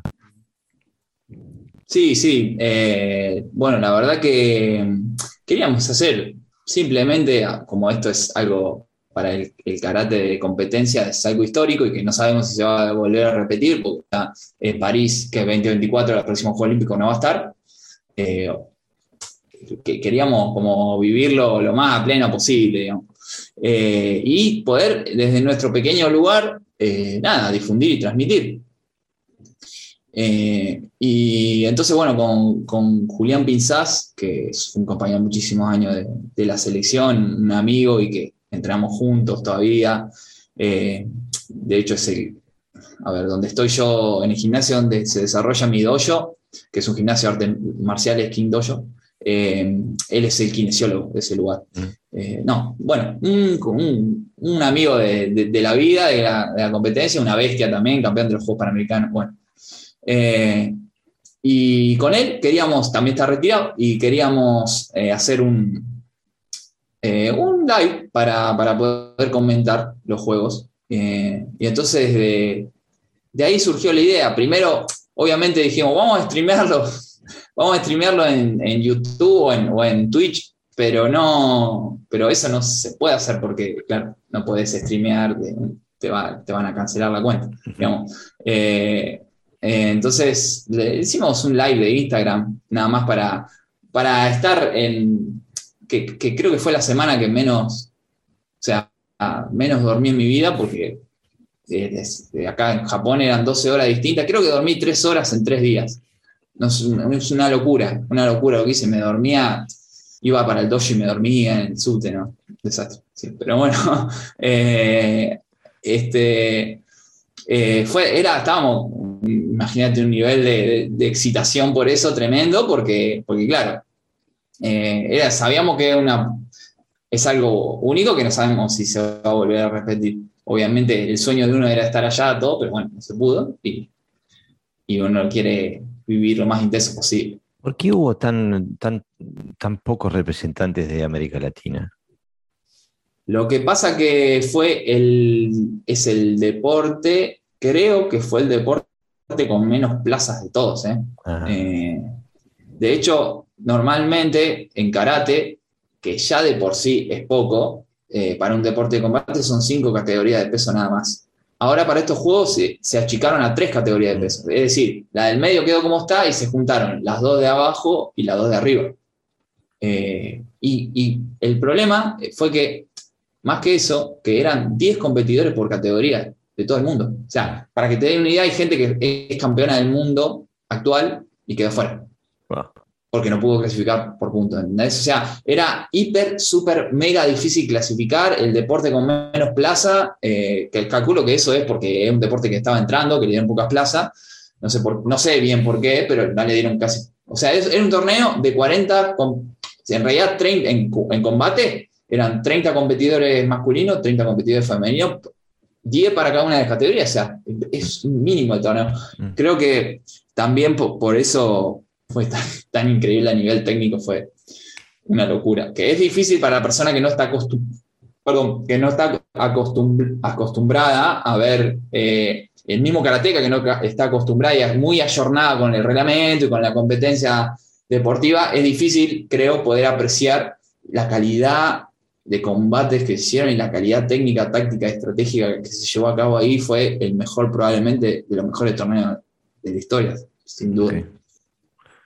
Eh, yo, bueno, yo soy viejo eh, y en, mi tiempo, cuando yo era joven, eh, digo, la, generación que, que, era la generación de Egea y Charón y Ramón Malave, Carl Dagfield, o sea, eran, era, era, otra era ahora era casi como una cosa diferente, ¿no?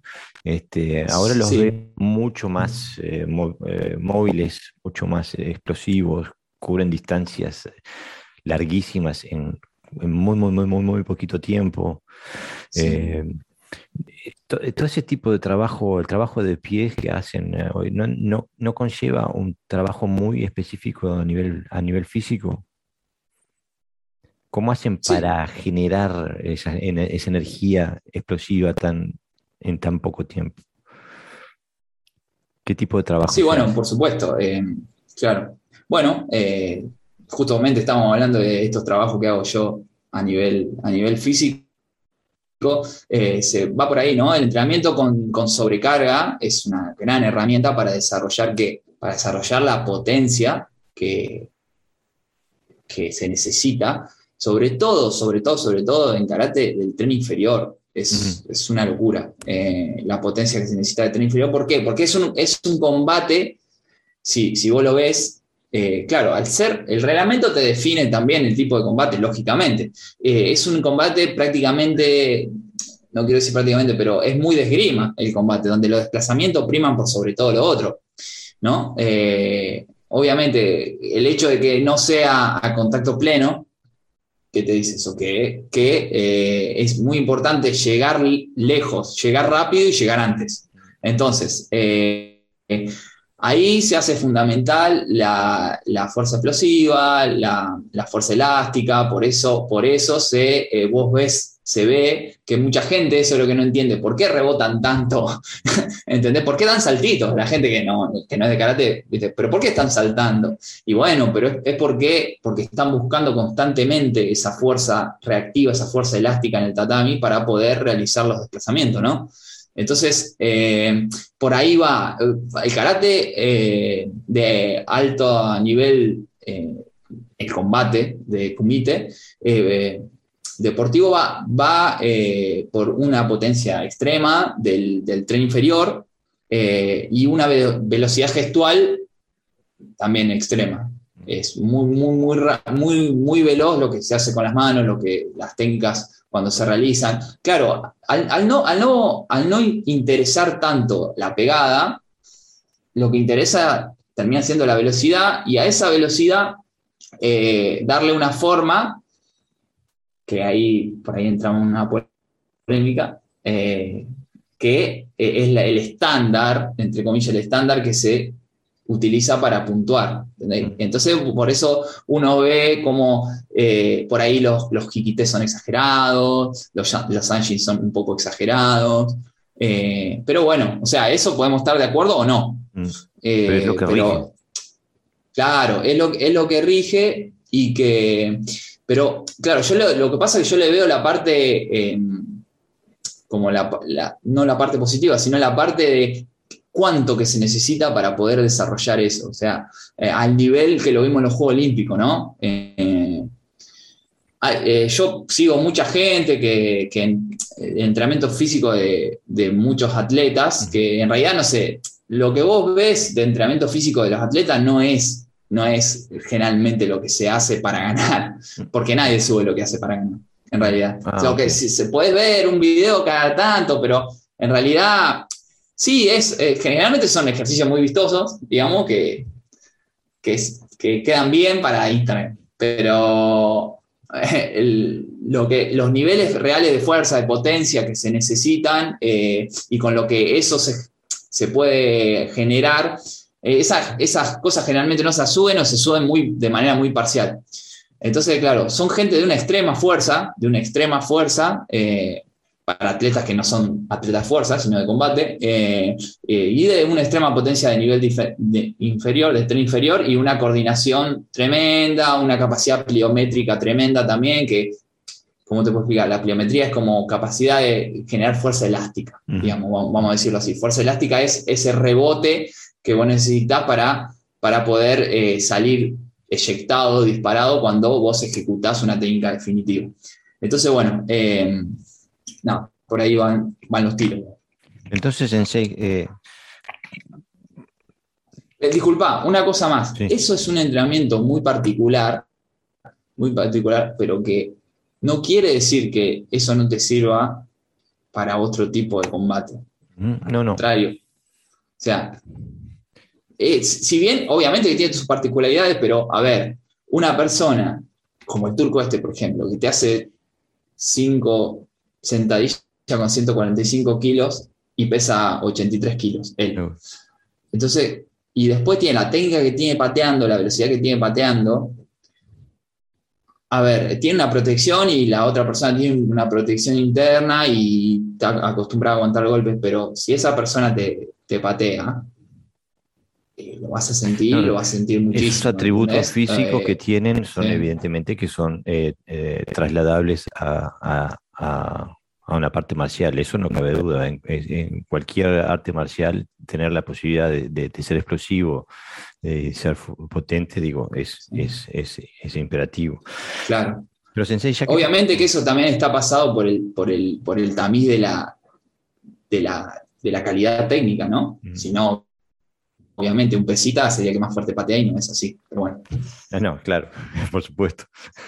Eh, pero entonces, ya que te tengo en, esta, en, esta, en este ámbito, eh, ¿cómo ves el karate de hoy entonces? ¿No? Porque digo, eh, nos vemos, nos vemos en karate virtual, hemos escuchado un montón de charlas, ahí el karate está, no sé cómo decirlo, sin, sin herir sensibilidades, pero desde, mi perspectiva, el karate está más dividido que nunca. hay, hay, proyectos de karate eh, que, tiene, que están encontrados, eh, ¿no? Eh, y digo, entonces, ¿cómo, cómo ves tú, tú tu práctica, tú, lo que tú querés con, con tu karate, en, el karate de hoy? ¿A dónde te... Cómo, cómo se maneja toda esa, es, esa nube que le decimos karate, pero está compuesta de 10.000 cosas distintas? Ajá, ajá. bien. A ver, acá no tengo una opinión formada al 100%. Eh, yo en lo, personal lo que trato de hacer es estar en contactos, en contacto y practicar en la medida de lo posible las, a ver, las raíces del karate y estudiar y, practicar, porque para mí esto es fundamental la práctica. O sea, no podemos ser karatecas de, de libro karatecas de escritorio, sino que eso nos tiene que ayudar a nuestra propia práctica. Pero siempre, aparte, karate es una disciplina práctica para mí. Eh, ahora, ¿qué, por dónde, digamos, por dónde voy yo? Voy por, la parte más de, de, karate, de karate como defensa personal, de karate como, como para el desarrollo de, la parte deportiva, de karate para el desarrollo de la salud. Si vos me preguntás hoy en día, yo te digo que no sé.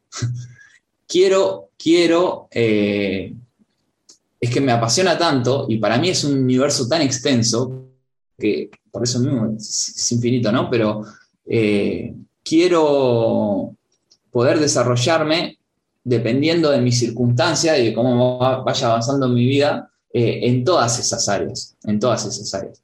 Por eso, a ver, muchas veces yo me siento como una persona muy, muy obsesiva o que me cuesta mucho salir de la, del entorno de las artes marciales, porque porque eh, veo algo tan grande y que todo el tiempo tengo que estar eh, aprendiendo cosas y, la verdad que yo no puedo decir, a hoy en día yo no puedo decir, no, no, no, yo eh, no, no puedo escuchar a, no sé, al sensei Gerardo Valves porque mi entrenamiento va por otro lado. No, no, no, porque yo necesito aprender eso y me llama la atención y, y me gusta, o sea, no. Y en algún momento quiero profundizar por ahí. Tal vez no es ahora, pero al final, eh, en algún momento sé que lo voy a tocar. Entonces, bueno, eh, no sé. Eso, como, eso es lo que me pasa a mí, a nivel personal.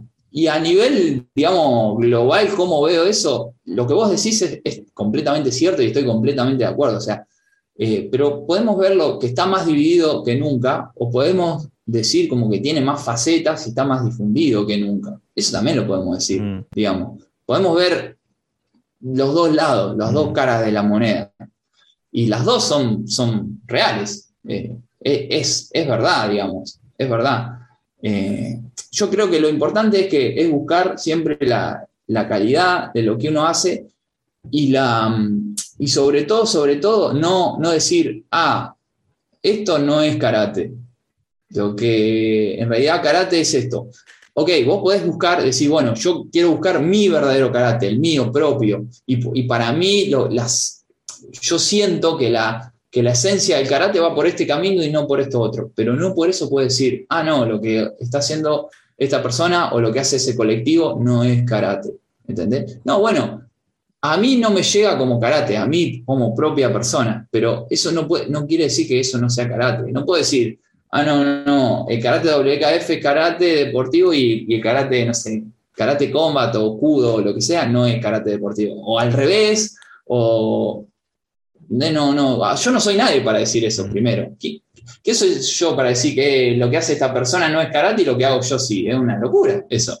Eh, pero bueno, no sé, es como que yo me centro más en estudiar, mm. en, estudiar y en practicar lo que, lo que yo siento que me llega y, y en tratar de, buscar la calidad en lo que hago, más, que, más que en, descartar. Obviamente cuando uno busca profundizar, hay un montón de cosas que va descartando, pero una cosa es descartar y decir, esto es algo que lo aparto o que no, o que ahora no lo quiero entrenar o, nunca lo voy a entrenar, que, ah, esto es basura, lo tiro a la basura. No es lo mismo, es diferente. Y no hay, bueno, eso como yo lo veo. Tampoco, ¿no? Eh, digo, eh, yo no sé si escuchaste un podcast donde eh,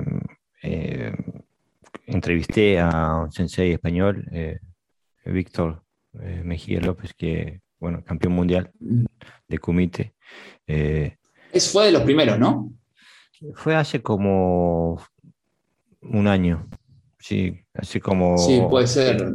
Te, recomiendo que lo escuches porque... Eh, Yo creo que lo he escuchado todo, pero ya, no sé, bueno. pero es un sensei que, bueno. que, es como, tiene una, carrera como la tuya, ¿no? O sea, de Si es campeón mundial es mejor que la mía, seguro.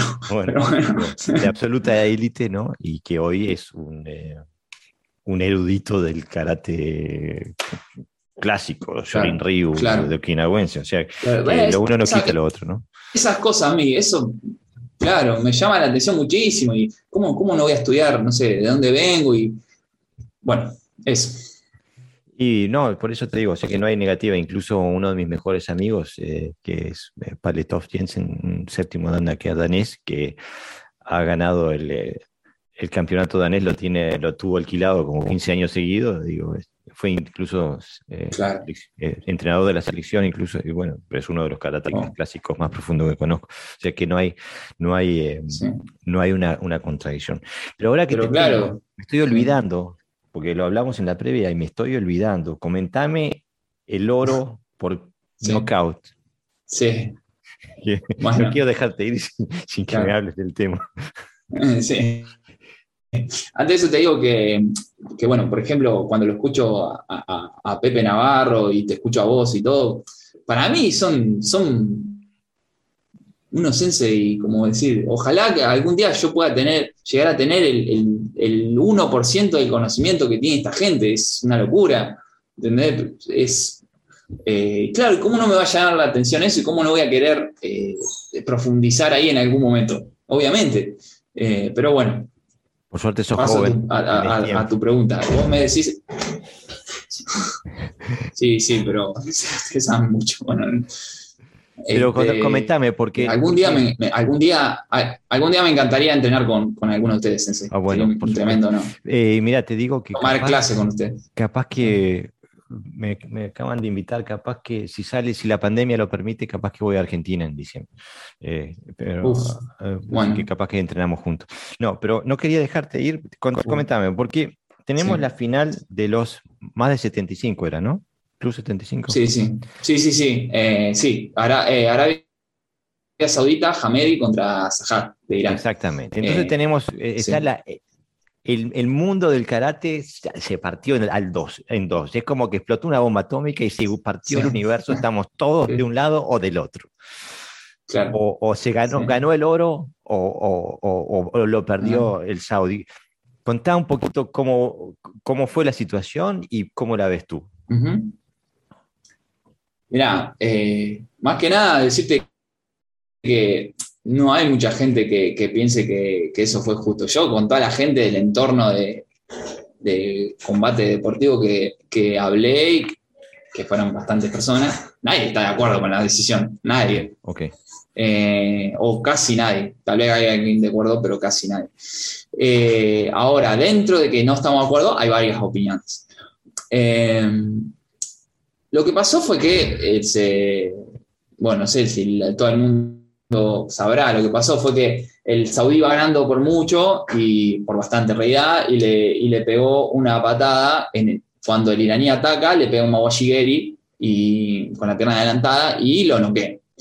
Eh, muchos dicen que, que lo noqueó un poquito y después el otro se quedó en el suelo conociendo el reglamento, pero yo no creo eso, la verdad. Eh, si vemos la reiteración del impacto fue, fue bastante, yo lo vi, Yo lo vi dormido, realmente lo vi, lo vi inconsciente. Sí, sí, yo también. Yo también, yo también, yo también. Eh, pero bueno, más allá de eso, más allá de eso, lo, que, lo que yo creo que, tendría que haber pasado es que, conociendo el reglamento y todo, es que eh, tendría que haber sido infracción por exceso de contacto del saudí, porque sí hubo exceso de contacto, y, eh, penalización, pero no echarlo, no una penalización directa, porque no tenía exceso de contacto previo. Tenía eh, no tenía ningún exceso de contacto previo. Y hay que ver también la intención con la que fue el golpe. O sea, la intención y eh, la técnica con la que lo hizo. Lo hizo con una técnica bárbara. El golpe sí tuvo exceso de contacto, pero, o sea, fue descontrolado a nivel impacto, pero no descontrolado a nivel técnico. La pierna ni pasó, ni fue una, una pierna que tuvo mucho, mucha intención de recorrido para pegar más fuerte, ni nada. Fue una técnica de intención de punto. De hecho, si no hubiera si hubiera habido un poquito menos de presión sobre el impacto, digamos,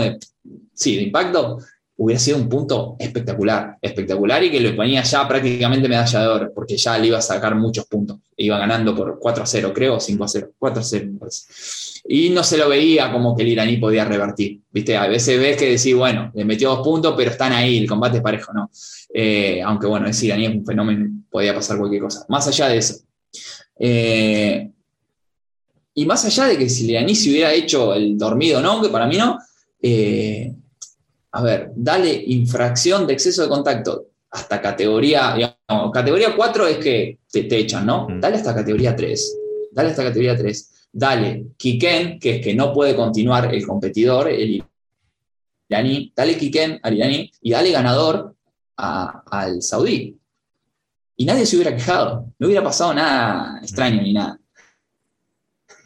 ¿Qué pasa? Hay gente que argumenta que en el reglamento, si vos golpeás, si vos golpeás, eh, está escrito que si vos golpeás y dejás fuera de combate, eh, que yo no sé si está escrito así literalmente me, literalmente, me parece que no, pero se ha aplicado muchas veces el reglamento que por un golpe eh, fuera de combate, aunque no sea tan descontrolado, bueno, es, es Hansoku. Ahora, sea por culpa de los árbitros que no aplicaron bien, no aplicaron con sentido común, o sea por culpa del reglamento que está mal escrito, que está mal eh, enfocado, para mí es una decisión no del todo justa. No del todo justa. ¿Por qué? Porque se puede argumentar, bueno, está bien, pero el control es, es, a ver, lo que, puede, lo que fundamenta lo que estamos como en, en opinión que fue una decisión injusta. No puede ganar alguien que es noqueado. Mm. ¿Por qué? Porque eso va en contra de la esencia de una disciplina de combate, digamos. ¿Cómo vas a, cómo vas a ganar porque te noquean? De hecho, me llegó eh, comentarios y preguntas de gente por WhatsApp decir, pero explícame esto, explícame esto. Lo noquearon y ganó. ¿Cómo, ¿Cómo es la historia acá? ¿Entendés? Gente que no. Y vos no sabés qué decirle. Porque... Eh, y, pero bueno, también está el argumento del otro lado de gente que dice, bueno, está bien, pero lo que pasa es que en, en el karate tiene que primar el control. El karate deportivo desde siempre, eh, el control fue algo importante, fue algo eh, casi fundamental o fundamental de la técnica. Y bueno, y ahí está, como decía antes, la técnica no fue descontrolada, fue fuerte. Y nosotros sabemos, todos los que han practicado karate lo saben, o cualquier disciplina de, de combate, que a veces te pegan fuerte muy, muy, muy fuerte y no te noquean por cómo vos encajas el golpe. Y a veces, también fuerte el golpe, pero no, no tanto, pero por el lugar donde te pegaron o por el timing con el que lo hicieron o cómo estabas vos de, de, duro o relajado cuando recibiste el golpe, te noquean. Y esas cosas yo creo que se deben tener en cuenta. Más en una instancia tan, o sea, es decir, sentido común, digamos si el tipo estaba demostrando un control, una técnica bárbara, no tenía ninguna infracción por exceso de contacto, ninguna, mm. cero. De hecho, en los combates previos, o sea, un tipo súper limpio, súper limpio. Y mirá que los Juegos Olímpicos se dieron cierto exceso de contacto, porque claro, la gente va tan al límite que eh, por ahí se, pasa. Eh, y no, y no, no, la verdad que el tipo impecable técnicamente, y esa técnica fue impecable. O sea, a ver, y hay gente también que dice que fue Mugobi, que es que el iraní se expuso. Mm. Pero otra vez, digamos, para mí no, porque, sentido porque acciones de esas se dan todo el tiempo en los combates, todo el tiempo. Y el, reglamento dice que, no sé, por ejemplo, si te descubrís un poco, hay gente que argumenta que el reglamento dice que si te descubrís un poco y te golpean, es Mugobi, pero, o, o, si te descubrís y vos entrás, igual como te descubriste, no, no, no tiene que ser punto porque es Mugobi, no punto. Pero claro, entonces no sería punto casi nada de lo que se da. Casi nada. a ver, la gente que está jornada con el reglamento. claro, la gente que está jornada con el reglamento de karate entiende lo que, de lo que estoy hablando. O sea, eh, eh, es así, digamos, el reglamento se puede probar, pero el reglamento está escrito, es algo duro y es un sistema que vos lo tenés que pasar por, digamos, por tu sentido común, ¿me entendés? Eh, y toda la gente, la verdad que la mayoría de la gente que hablé está en completo desacuerdo con lo que pasó y bueno, eh, más allá de eso, yo también estoy en desacuerdo y, para mí tendría que haber ganado el, Saudí. Pero bueno, eh, fue así, digamos, fue así. Y expuso, expuso que, hay, que no era raro que pase algo de eso, porque el reglamento de karate tiene mucho, mucho de, percepción personal y mucho de, de nada. Como que es un mix entre, entre deporte de, contacto y un poquito de deporte de exhibición tiene, porque al final vos tenés que cumplir con, una, con un criterio técnico que está estipulado y que el árbitro lo observa para decidir si es punto o no. O sea, eh, entonces, bueno, ese es el problema que se deriva del reglamento que no es con contacto pleno. Pero, pero bueno, así están, así están dadas las cosas. Lo que pasa es que pasó en un momento, si hubiera pasado en los grupos no pasaba nada. Pasó en la final. Eh, claro, pasó en la final y, en la última final. En la última final.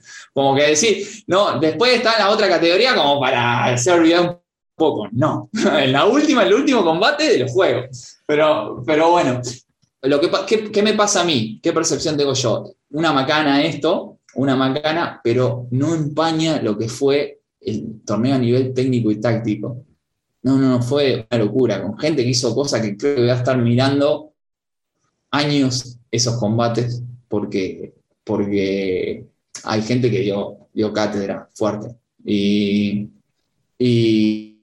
lo que pasa es que, claro, eh, hay hacer un reglamento tan particular, la gente que no está jornada en el karate digamos, eh, de competencia de WKF, va a decir, ¿qué está diciendo este flaco? Si a, mí, si a mí no me gustó un pelo lo que vi, ¿entendés? Pero de verdad, fue muy bueno, de verdad que fue muy bueno.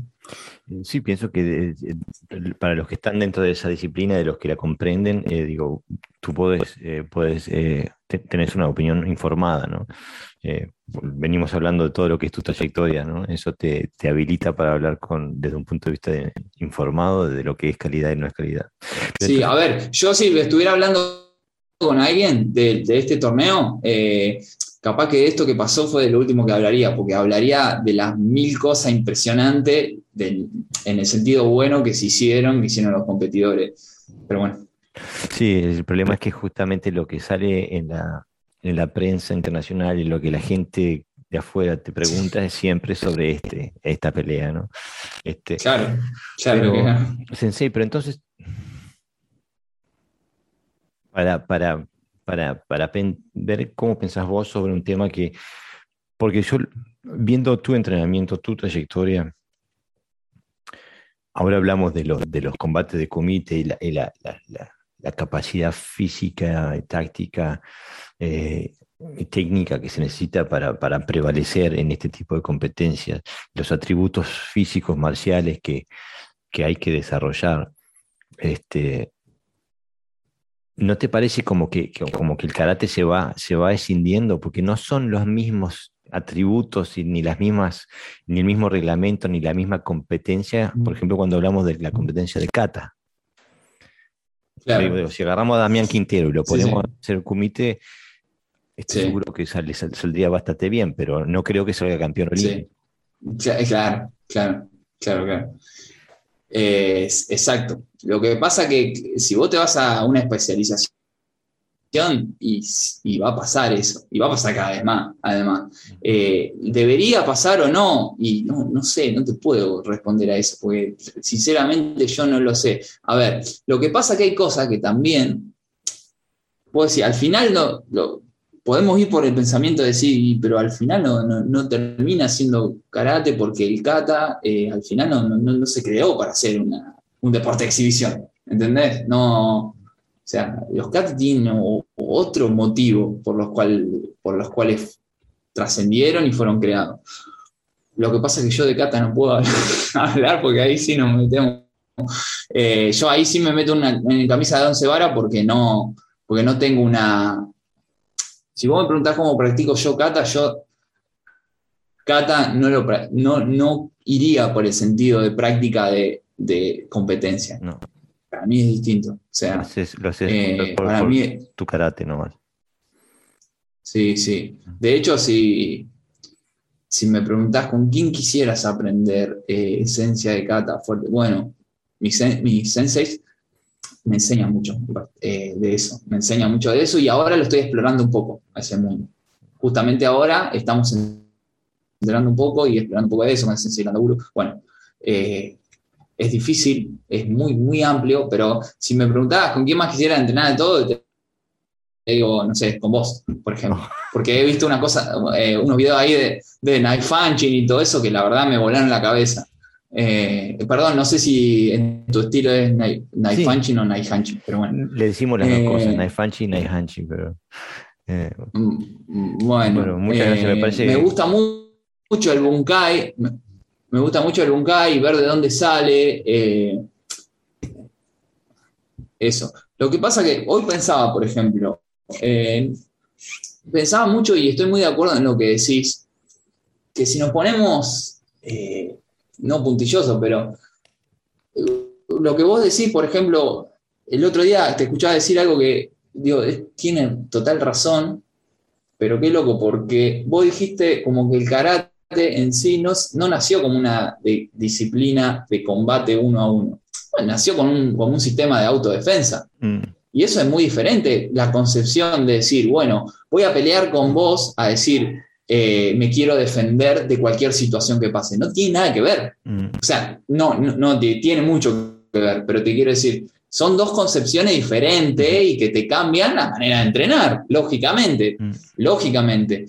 Y entonces, claro, y, y los katas creo que es mucho más lógico pensar que nacieron a partir de lo que vos planteás que de una, de una confrontación uno a uno, eh, que vos estás de acuerdo que vamos a pelear, bueno, dale, vamos, peleamos. ¿Entendés? Eh, entonces, a, bueno, a- a mí lo que me preocupa más, eh, no era eh, Eh. intención con la pregunta, era más dicien- preguntándote porque, porque uno ve, yo qué sé, a, a Damián Quintero o, o- o- Sí. bueno, cualquiera de estos monstruos. eh, que sí, hacen- sí, Kishu, una cualquiera, sí. Exactamente. Digo, Sandra Sánchez, eh, por, eh, por eso, y dentro de esos parámetros son unos, son unos monstruos, tan monstruos como Agallev o como, co- o como Sí, los- sí, sí, sí, sí, sí, tal cual. Pero la única observación que a, mí, que a mí me preocupa desde el punto de vista del carácter deportivo es cómo que se van escindiendo, porque Claro. cuanto mejores son, más se tienen que especializar, ¿no? Cuanto más dura claro, la competencia, Pero mi- mira una cosa, por ejemplo. Sí. Pero, mira, te, lo voy a llevar a, a otro lado, que también, también uno, bueno, la competencia se termina en un momento, ¿y por qué no puedo utilizar lo que aprendí para desarrollar o para eh, aportarle calidad a otro ámbito de karate? Eh, me, va, me va a matar porque no me voy a acordar, no, me va a matar porque no me voy a acordar el nombre, pero este, esta persona de Chile de Karate y Ciencia, ¿cómo se llama? No me acuerdo de su nombre. Javier. Meneses, otro fenómeno, ¿sí? Javier Javi- Meneses. Javi Meneses, un, un fenómeno. Sí. Mirá lo que hizo él, por ejemplo. El otro día estaba viendo y lo estaba pensando. Tiene muchísimo, es kinesiólogo, me parece. Sí. Y tiene muchísimo y tiene mucho conocimiento de entrena- en entrenamiento físico, cadenas de movimiento, eh, desarrollo para la salud, movilidad, etc.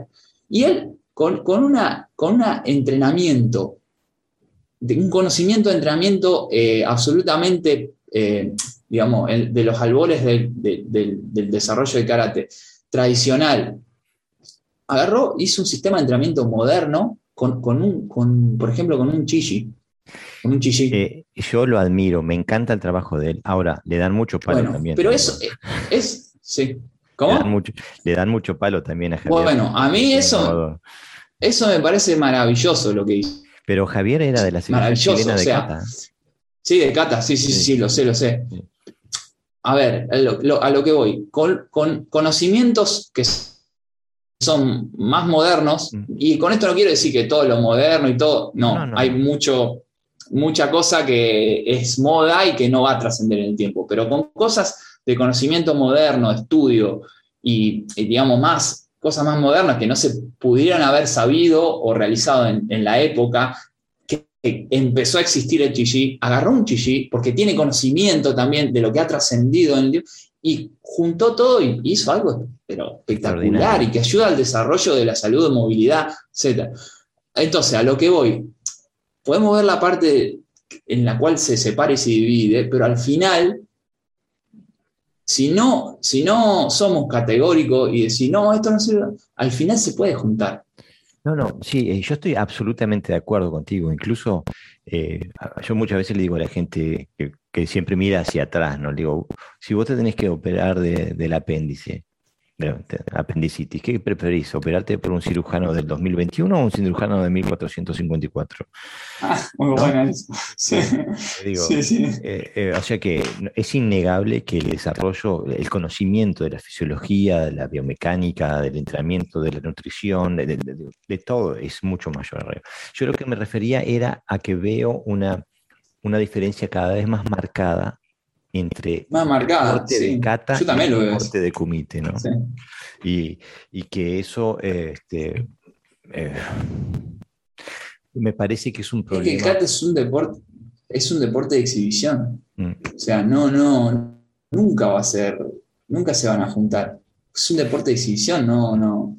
Pero para el, para el deporte karate, para el, para el deporte que le decimos karate que compite, es un, es un problema en algún momento van a tener que decidir, me parece a mí, van a tener que decidir o, Kata o Kumite. Eh, digo, para, para, por ejemplo, si van a seguir en las Olimpiadas. Eh. Claro, claro. De hecho, de hecho, de hecho, eh, en un momento, no sé al final qué pasó, pero yo veía, el, viste los, no me acuerdo ahora cómo se llaman, los muñequitos, los iconos de cada deporte. Sí. tenía un, un, icono que decía Karate Kumite y otro icono que decía Karate Kata. Ah. ¿Entendés? Como si fuesen dos, deportes separados. Y, claro, y eso como me llamó la atención, digo, no, ¿qué son? ¿Dos deportes o uno entonces? Y pero que para el de afuera parecen que son dos. Pero mira, te quiero preguntar una cosa más y un poquito más personal, porque hablabas hoy sobre tu camino, ¿no? Y, con distintas metas y, distintos obstáculos y cómo te ibas desarrollando y cómo buscabas eh, cada vez eh, eh, un, ambiente que, cada vez te lleva, te, te ayudara a elevarte y eso, ¿no? Y por ejemplo nombraste, ¿no? Que el que ganó oro me, ganó bien, yo qué sé. ¿Qué aprendes? De, qué aprendes más vos? ¿De, de la victoria o de la derrota?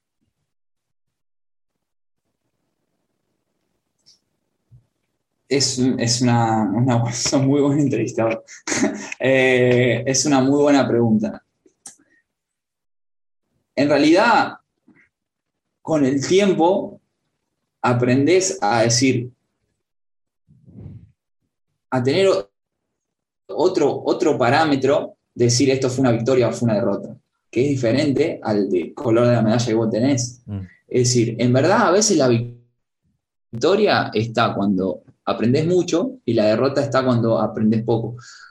O cuando aprendes mucho, eh, a ver, por ahí te, te, perdés, esto es muy típico, ¿no? Y se dice mucho, pero no por eso deja de ser verdad, perdés y, y ese combate al final te, te, termina haciendo que lo capitalices después eh, en, en, otro torneo, en otro... Entonces, de las dos cosas mm. se aprende, digamos, de, la, de, las dos cosas se aprende. Eh, el tema, el tema es, digamos, vos qué estás mirando cuando terminás un torneo? ¿Estás mirando el resultado? ¿Estás mirando las cosas que hiciste bien y que hiciste mal? Porque por ahí te mandás macanas y ganaste, ¿entendés? Y por ahí no te manda ninguna macana, pero te tocó con un fenómeno y, no ganaste, mm. perdiste. Eh, entonces, muchas veces yo le digo a mis alumnos, eh, primero, ni somos tan genios cuando ganamos, ni, tan malos cuando perdemos. Eso como principal. Como principal. Después, después agarra el video de tu combate, agarra un cuaderno fundamental, agarra un cuaderno y pone todas las cosas que hiciste bien, todas las cosas que hiciste mal y cómo vas a cambiar cada una de esas cosas. Al final que te quede algo condensado, que no te queden cinco páginas, porque, bueno, X. O sea, eh, pero ahí vos le estás sacando el ruido a la competencia, ¿entendés? Le estás sacando el, color de la medalla o lo que te haya pasado, le estás sacando el, componente emocional que tenés por lo, por lo que pasó, si ganaste o perdiste, y, vos te estás quedando con la real enseñanza que te dejó el combate. Te estás, quedando con cómo puedo mejorar esto, y eso es independiente si ganaste o perdiste. ¿Entendés? E, eso es, eso es la, enseñanza que te puede llegar a dejar a nivel, digamos, vamos a decir, técnico, eh, la, competencia. Pero, es claro, es muy difícil porque todo se desarrolla en un marco eh, como de... El deporte tiene eso que te, que te lo ponen por enfrente, que si tenés tal medalla te fue bien y si no la tenés te fue mal. Y bueno, pero vos tenés que, que buscar la, digamos, la enseñanza real que, te deja. Es difícil y cada vez que hay más nivel y más cosas en juego, es más difícil hacer eso. Porque, porque de repente decís, bueno, está bien, yo eh, aprendí esto, pero la realidad es que a la medalla no la tengo y entonces a la beca tampoco, por ejemplo. Exactamente. Entonces, bueno, bueno, pero ahí entramos, entramos en, otro debate capaz. Eh, pero, pero bueno, eso, la, la, enseñanza más allá de la derrota y la victoria es, saber ver eso, mm. digamos. Eso está muy bien. Eh, una vez vi una entrevista con, con un boxeador eh, que se llama Miguel Cotto, que tremendo. Un monstruo, ¿no? Y eh, un ídolo. Él, él, venía invicto hasta que un mexicano, este, Margarito, eh, le ganó, Margarito, Antonio, sí, Antonio Margarito. Le ganó supuestamente con los guantes pesados con yeso. Sí, sí. Eh, y fue tremendo eso, tremendo fue. tremendo, lo suspendieron mucho, sí, lo suspendieron mucho tiempo a Margarito, sí, sí. Y, vi una entrevista con Coto después de esa pelea. Este, y Coto dijo, yo necesitaba esta derrota. Fue, fue la, de todas las peleas que tengo, fue la que aprendí, de la cual aprendí más porque eh, en seguro, como venían, no sabía lo que era la derrota, venía ganando, ganando, ganando. Eh, y, él transformó en la carnicería que fue, porque lo, destrozó, y lo transformó en algo en lo que él podía aprender. Y vos me estás diciendo prácticamente lo mismo, que ganes o pierdas, lo, sirve si, si podés sacar algo de eso. Eh, si, no, si, no le podés sacar, este, pero entonces. Sí, de hecho, de hecho, te. Sí, decime, decime. No, no, no, sí, sí. No, que. Mm, nada, uno tiene conocimiento, a veces por ahí no me estoy fijando y hablo de los demás, pero eh, yo tengo gente conocida que ha tenido grandes, grandes, grandes victorias, que eso al final eh, se terminó transformando casi, casi te diría, en, en lo que le, jodió el resto de la, la carrera. No le jodió, pero te quiero decir, en lo que no le permitió seguir ganando. Esa victoria no le permitió seguir ganando cuando tenía todo el potencial para hacerlo. ¿Por qué? Y porque por esta victoria no, no veo lo que me está pasando después en la realidad y me voy por las ramas. Y bueno, y al revés también, obviamente. Al revés, derrotas muy, muy dolorosas que, que te enseñan tanto que, que te, que te replantearte y decir, a ver qué está pasando acá. Ah, bueno, entonces al final el resultado de años es en gran parte porque tuve ese punto de inflexión de la derrota. Exactamente. Eh, pienso que está, está, muy bien, está muy bien balanceado lo que tú decís, Sensei. Y por eso la, la, la, siguiente pregunta es porque sé que, bueno, tienes una, estás eh, educado en una eh, eres profesor de educación física o como, ¿cuál es tu título? Sí. Eh, sí, sí, sí. Y, o sea que tienes, más allá de tu, de tu entrenamiento de karate y de tu experiencia de karate y de tu experiencia deportiva, aparte tienes una formación profesional y aparte sos sensei en un, en un dojo, ¿no? Entonces, sí. Eh, ¿cómo conjugas todo, todo eso como sensei? ¿Qué, ¿Qué, es lo que, cuando tú ves a tus alumnos y vas a decir, ok, hoy vamos a entrenar tal cosa, ¿no? ¿Cuáles, ¿Cuáles son tus motivos? ¿Cómo es, ¿Cuál es tu proceso? Bueno, eh, primero principal, eh, yo tengo gente que compite y que no compite. No tengo alumnos infantiles, eh, bueno, creo que te, no sé si te comenté en el aire o no, pero había empezado antes de la pandemia y recién ahora, tal vez el mes que viene empiece de nuevo. pero tengo mucha gente que compite y gente que no tanto. Tengo gente muy avanzada, o sea, no tanto no, gente que directamente no compite, gente eh, que es muy avanzada y tengo la clase de la gente iniciante. Yo tengo dos clases, avanzado e iniciantes. Todo de, juvenil o adulto, digamos. Eh, la gente adolescente también hace con, los adultos. Eh, entonces, yo soy muy de dividir las clases, pero, pero cada grupo, cada grupo tiene su, su objetivo. Yo divido, yo divido en mesociclo. ¿sí? En mesociclo. Incluso para la gente que no compite. Mesociclo, ¿qué es? Son varias semanas de entrenamiento que tienen un objetivo eh, en concreto. ¿Está bien?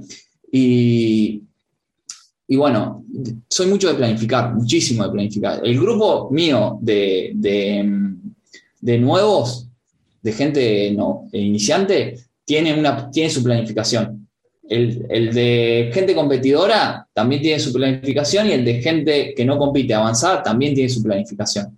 todos tienen su propia planificación. Entonces, muchas veces puedo juntarlo, pero la mayoría de las veces eh, el entrenamiento termina en grupos divididos.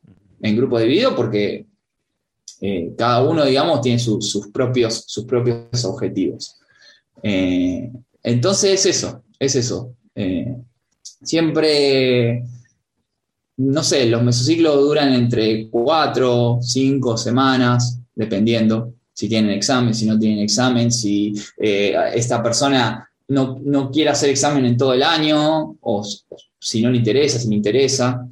Eh, y luego, eh, también a cada, persona, a cada persona también le doy un entrenamiento físico, si quiere hacerlo. Si mm. quiere hacerlo, le doy, aparte de las clases de karate, su propia rutina, su propia rutina física. Obviamente, los competidores hacen todos rutinas físicas, todos, todos. No obligadamente, pero todos, todas la tienen, todos la tienen que hacer.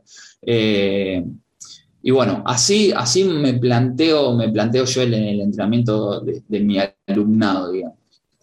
Y entonces, eh, eh, ese tipo de entrenamiento, la actividad que, llevan a cabo en tu dojo, ¿no? Eh, en, la previa, en la previa hablábamos sobre la capacidad formativa del karate, eh, si, tiene o no tiene. ¿cómo, ¿cómo, ves tú ese entrenamiento? ¿Qué, efecto formativo tiene en estos jóvenes ese tipo de entrenamiento? Más allá de cualquier, cualquier situación en la que se esté eh, y cualquier etapa del entrenamiento en la que se esté, siempre el entrenamiento se tiene que llevar a cabo con, con los propios valores que tiene el arte marcial, claramente. Eh, entonces, bueno, en, ese... A ver, nosotros podemos entrenar, no sé, un mesociclo técnico, táctico, estratégico o lo que sea, pero siempre por delante eh, en el contexto y los valores que la propia arte marcial te indica, digamos, que el propio karate te indica. Bueno, entonces, eh, al, entrenar en, ese, en, ese, ámbito, después tener la, formación propia que, te da, que te da eso, digamos. Eh, lo cual a ver, eh, absolutamente más importante que cualquier cosa que se entrene e incluso que cualquier lugar a donde se llegue. Eh, yo nunca, nunca en ningún momento eh, pierdo de vista que se están formando personas se están, y están interactuando personas y lo primero aportar, eso sí que es, que es común a todos. Lo primero aportar y lo que tiene que ir por delante es lo que te, que te puede aportar el karate como desarrollo como persona. Eso es lo primero de todo. Y eso, eso para mí, sin duda, es lo más importante, independientemente de, la parte, vamos a decirle técnica, la técnica, táctica, estrategia. Eh, y eso, lo que, eso por ahí lo que, no, lo que no se tiene que, para mí, perder, sea que haces el karate deportivo al más alto nivel de, especialización o, o querés entrenar karate por X cosas para mejorar tu salud o por lo que sea. Ahí sí estamos todos, ahí sí estamos todos unidos. Por eso empezamos todos juntos, terminamos todos juntos. Y nos relacionamos todos juntos con el parámetro por encima de todo del valor del arte marcial. O sea, a ver, yo estoy entrenando, estoy haciendo, no sé, voy a hacer la sentadilla más pesada de mi vida porque estoy en la parte que se terminó el entrenamiento de karate y estoy haciendo entrenamiento físico, pero estoy en el dojo. Estoy en el dojo. Ante todo estoy en el dojo. Entonces, tengo una forma de estar en el dojo, no estoy en un gimnasio. Eso no se olvida nunca. Por más que haya un rack con 200 kilos de sentadilla, no tiene nada que ver.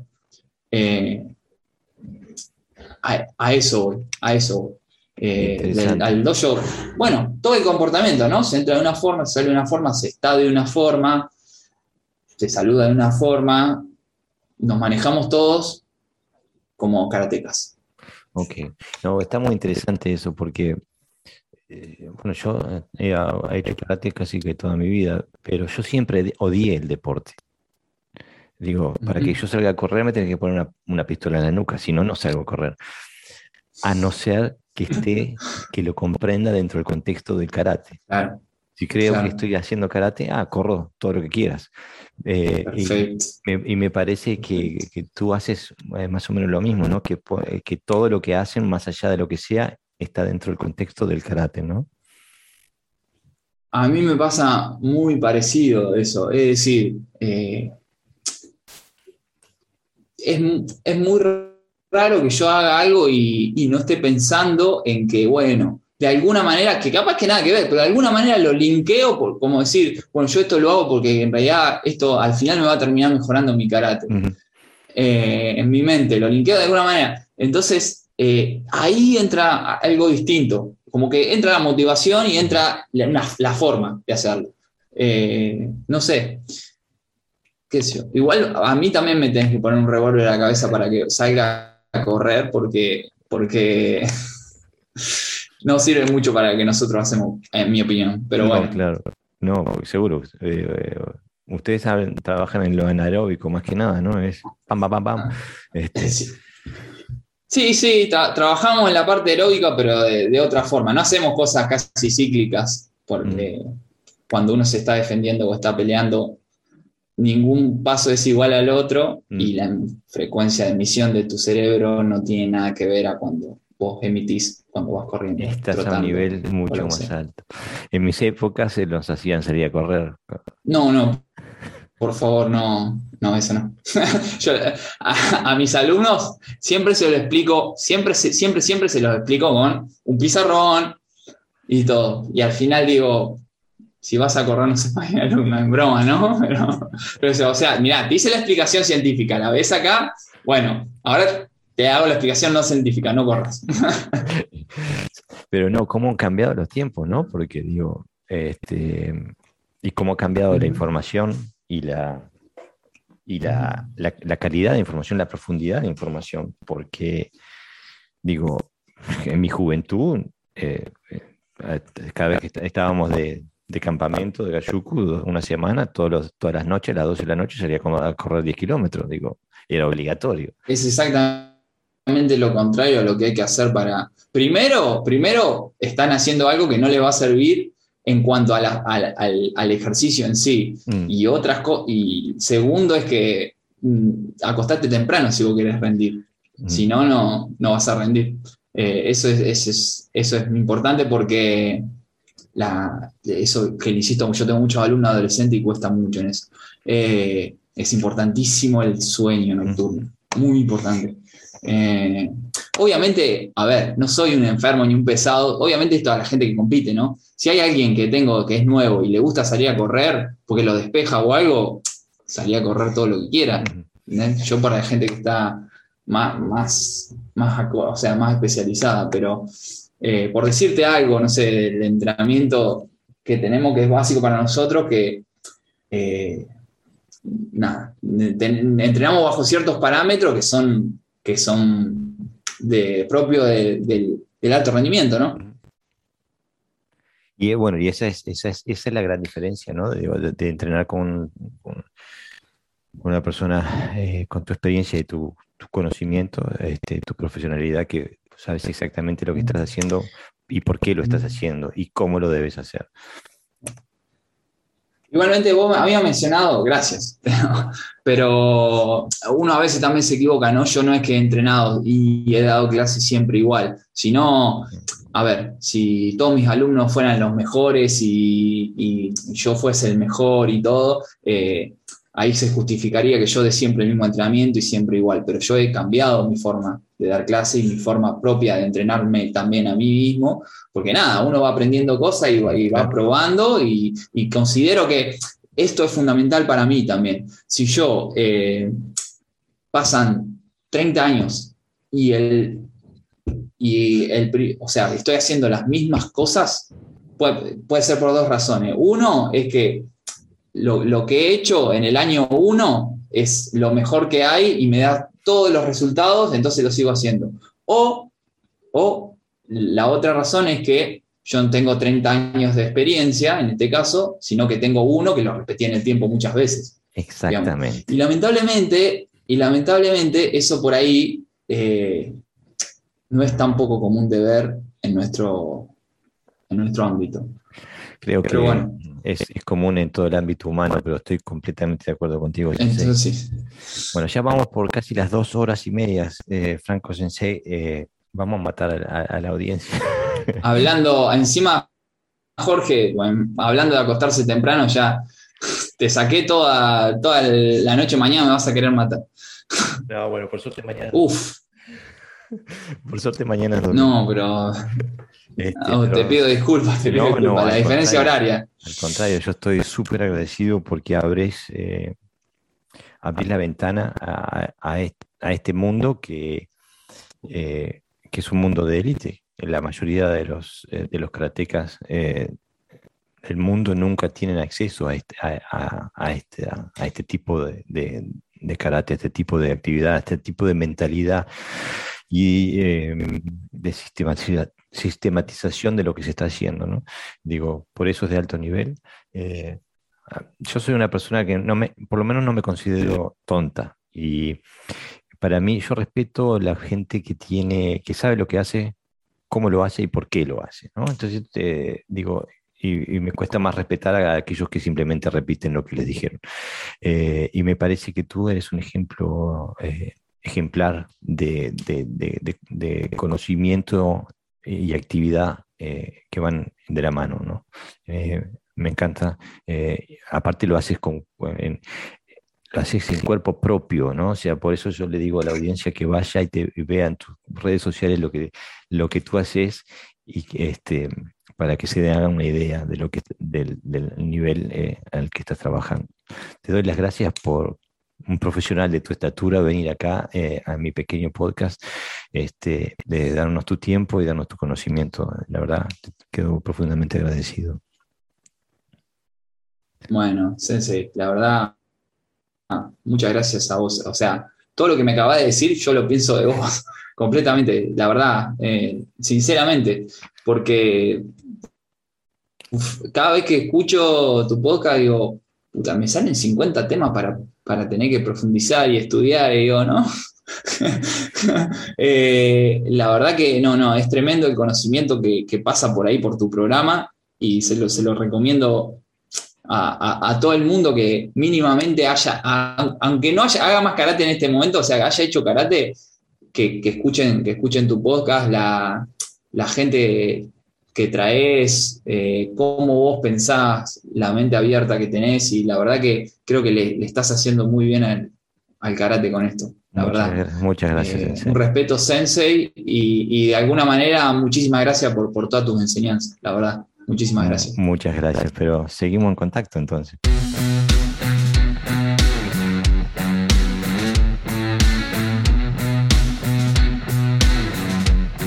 Hola amigos, bienvenidos a Podcast Studio. Hoy quiero hablar sobre un tema que es inspirado por un oyente eh, que nos mandó una carta refiriéndose y comentando el, podcast de la semana pasada donde entrevistábamos a Carlos Carrasco Sensei y, hablamos, entre otras cosas, hablamos de la particularidad de entrenar varias disciplinas de budo. Eh, entonces, eh, este oyente tuvo la amabilidad de compartir con nosotros su opinión eh, respecto al, tema y mm, me parece que es una discusión que puede ser importante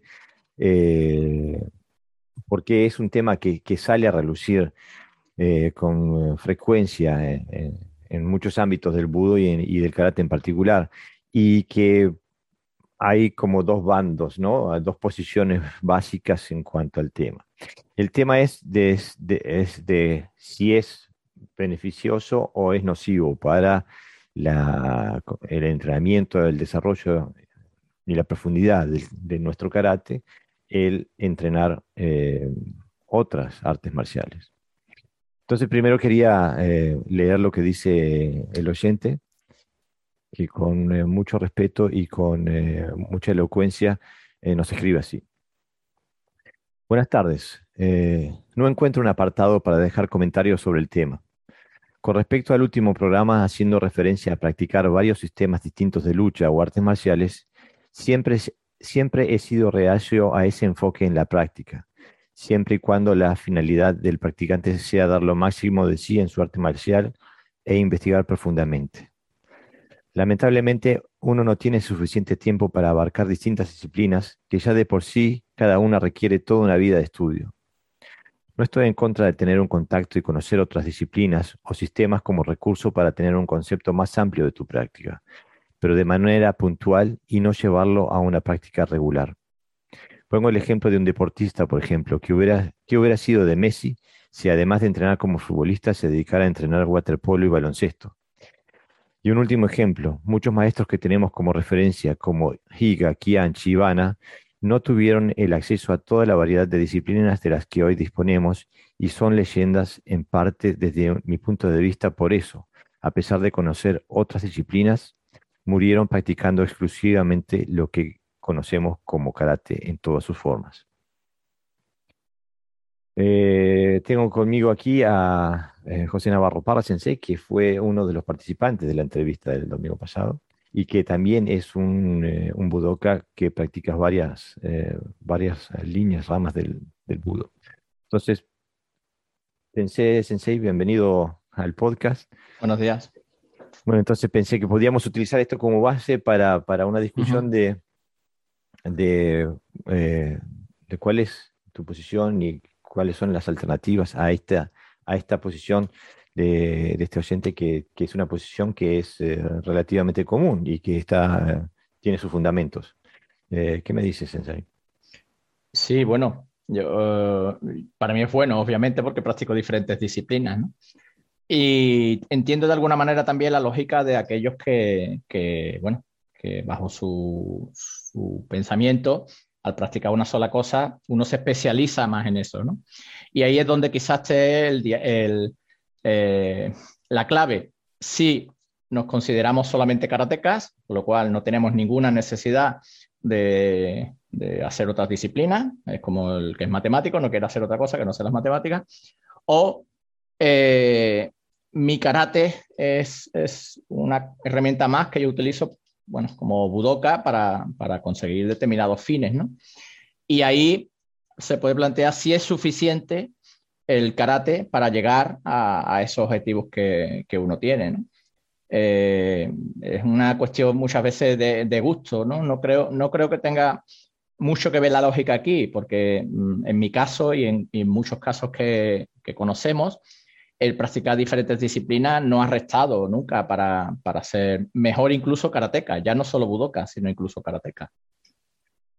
Eh, creo que sería, para el oyente sería bueno que hiciéramos un, que, fuéramos un poquito por partes, porque eh, ya que el sensei que nos escribe eh, nombra a maestros, no sé cuándo habla de, por ejemplo, del maestro Higa, Porque él habla, eh, perdón, él habla específicamente de maestros okinawenses, ¿no? Sí, sí. Porque él, él aparta lo que son los maestros japoneses, porque los maestros japoneses tienen otra cultura y, de ahí que, que por ejemplo, las armas dentro de, Sí, pero, pero el problema que tengo yo es que la historia no, la historia no apoya este, este, este relato, porque, por ejemplo, si, eh, si se refiere a Higa, a Yuchoko Higa Dai Sensei, él era un practicante muy, muy, muy, muy avanzado de Goju Ryu antes de, empezar a, estudiar con Chibana, ¿no?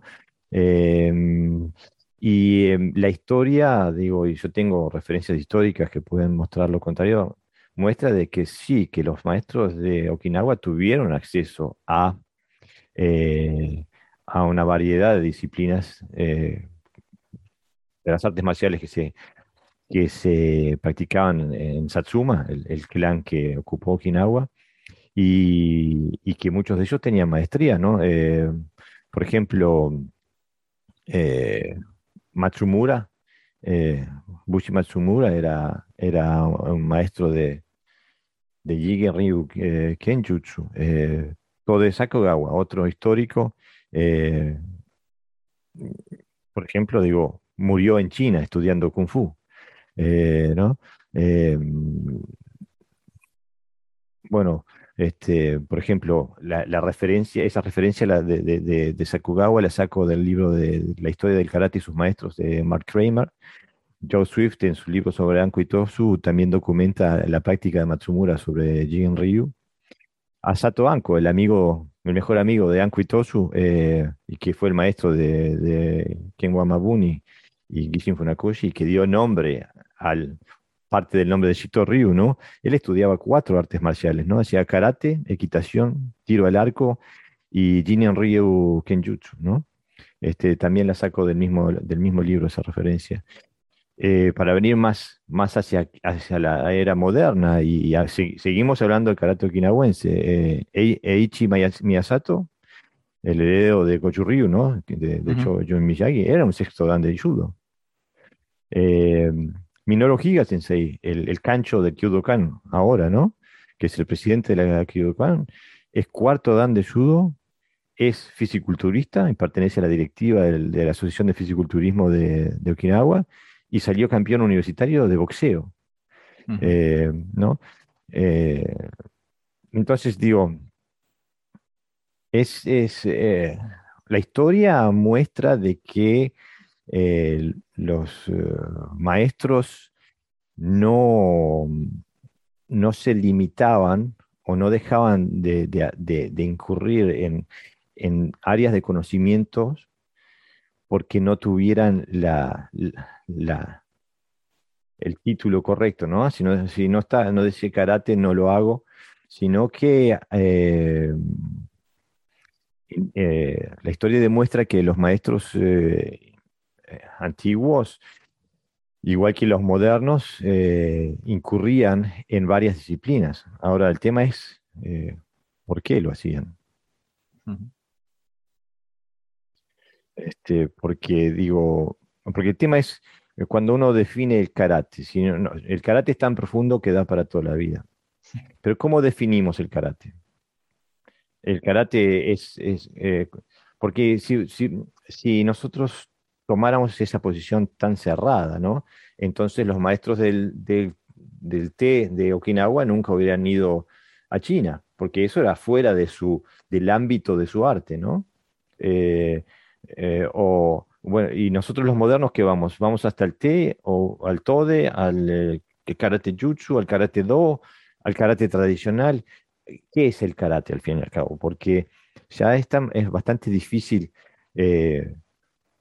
más hoy en día, ¿no? Eh, es bastante difícil decir esto es karate, esto es el arte. Eh, y también me parece un poquito,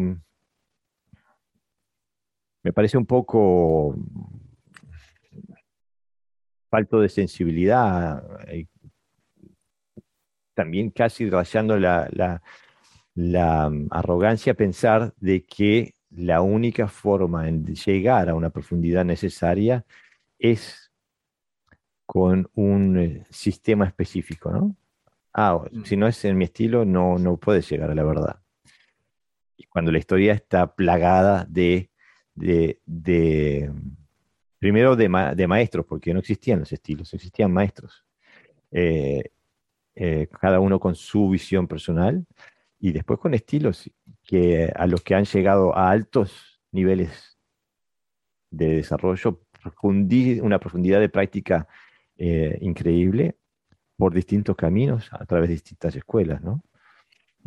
Claro, es que es como tú dices, ¿qué tipo de karate, a, qué tipo de karate nos referimos? Si eh, sabemos, porque lo estamos viviendo, de que el karate actual es reduccionista, es decir, se ha ido quitando cada vez más cosas. Entonces, ¿por qué? Porque se ha querido especializar, mm, bien sea dentro del jutsu, de, como arte marcial exclusivo, como puede ser boxeo, en donde tiene sus técnicas específicas y no quiere saber nada de otra cosa, o bien por el apartado deportivo, que se ha especializado todavía más en técnicas muy definidas, con lo cual ha ido apartando otras. Desde ese prisma no es necesario hacer nada más, pero si lo que buscas es el karate, como nosotros intentamos explicar aquí, el karate en mayúsculas si quieres, hay un montón de, técnicas y de, tácticas y, de, y de, todo, de todo tipo que se han ido omitiendo.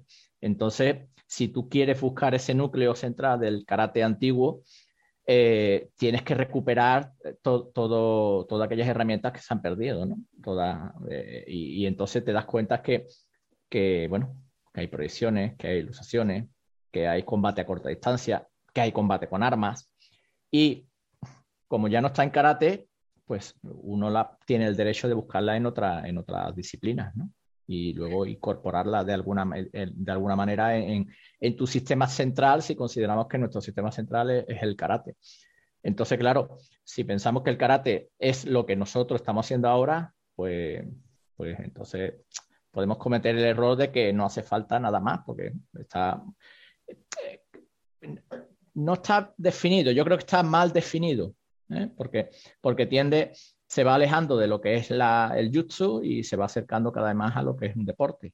Y entonces, claro, ahí sobran muchas muchas cosas. De ahí la razón que si Messi, ¿para qué va a ser waterpolo si no le sirve para su fútbol? Pero a nosotros, con la, con la visión que tenemos del arte marcial, a nosotros no nos sobra otro sistema, más bien nos suma. Claro, y pienso que ahí tú, Sensei, em, das justito en el clavo, es la definición del karate, ¿no? Porque eh, al hacer la, comparación con Messi, eh, digo, eh, se hace desde otra perspectiva, una, perspectiva mm, acumulativa, ¿no? De, qué es lo que, cuál es el output que tiene este, como goleador o como futbolista, lo que sea. En cambio, la génesis del karate es la de ser un arte marcial y los, maestros que lo fundaron, eh, no lo fundaron de la nada, justamente lo que hicieron una y otra vez y están, eh, está documentado históricamente por muchos maestros eh, okinawenses desde el principio, o es ir a buscar a, maestros chinos que vivían en Okinawa o ir a China, y así lo hizo Kambon Uechi y lo hizo Carrillo Higaona y lo hizo eso, lo hicieron todos. Eh, entonces, o sea, y eso, eso, por definición, quiere decir salir de su sistema para ir a buscar información y traerla al, sistema propio, ¿no? Eh, aparte, una cosa que, que, también eh, tiene que ver con la concepción del karate en ese sentido es que es cómo se observa. algunos practicantes ven al karate como un sistema monolítico, férreo y terminado, ¿no? Este, entonces eh, hay, que, hay que meterse en ese sistema eh, y, absorberlo eh, y digo, incorporarlo, cultivarlo, incorporarlo a, uno mismo. ¿no? Después está la visión que evidentemente tenían estos maestros, que el karate era lo que vos, lo que vos le pongas, ¿no? O sea, que no era un, un, un, sistema terminado y monolítico, sino que era un cuerpo de conocimiento, de movimiento y evolución, ¿no? Este, eh, y aparte, y de diversificación, ¿cómo es posible que tengamos tantas formas de, hacer karate? ¿Cómo es posible que que alumnos de un maestro como Chivana, que hayan un montón de alumnos que hayan salido de esa escuela y con variaciones propias, ¿no? O sea, quiere decir que karate no está, no es, no es monolítico, no está fijo en el tiempo, sino que eh, se, se, va diversificando de acuerdo a, las necesidades de los seres humanos que la practican, eh, sin dejar de ser karate y sin dejar por el camino eh, calidad técnica, ¿no? O cualidad técnica también. Este, a no ser que se haga a propósito, como se hace, por ejemplo, como tú bien lo decías, Sensei, el reduccionismo del karate hacia el cual el karate, por el cual pasa el karate al, pasar a ser un deporte, ¿no? Donde se echa la, la, efectividad marcial por la ventana para poder eh, trabajar a nivel atlético. Pero quería también, quería también enfocar esto desde un punto de vista personal, ¿no? De, de tu práctica, ¿no? O sea, ¿Por qué entrenar? Eh, ¿Por qué entrenar otras artes? Eh, y cuando lo haces, ¿qué es lo que recibes?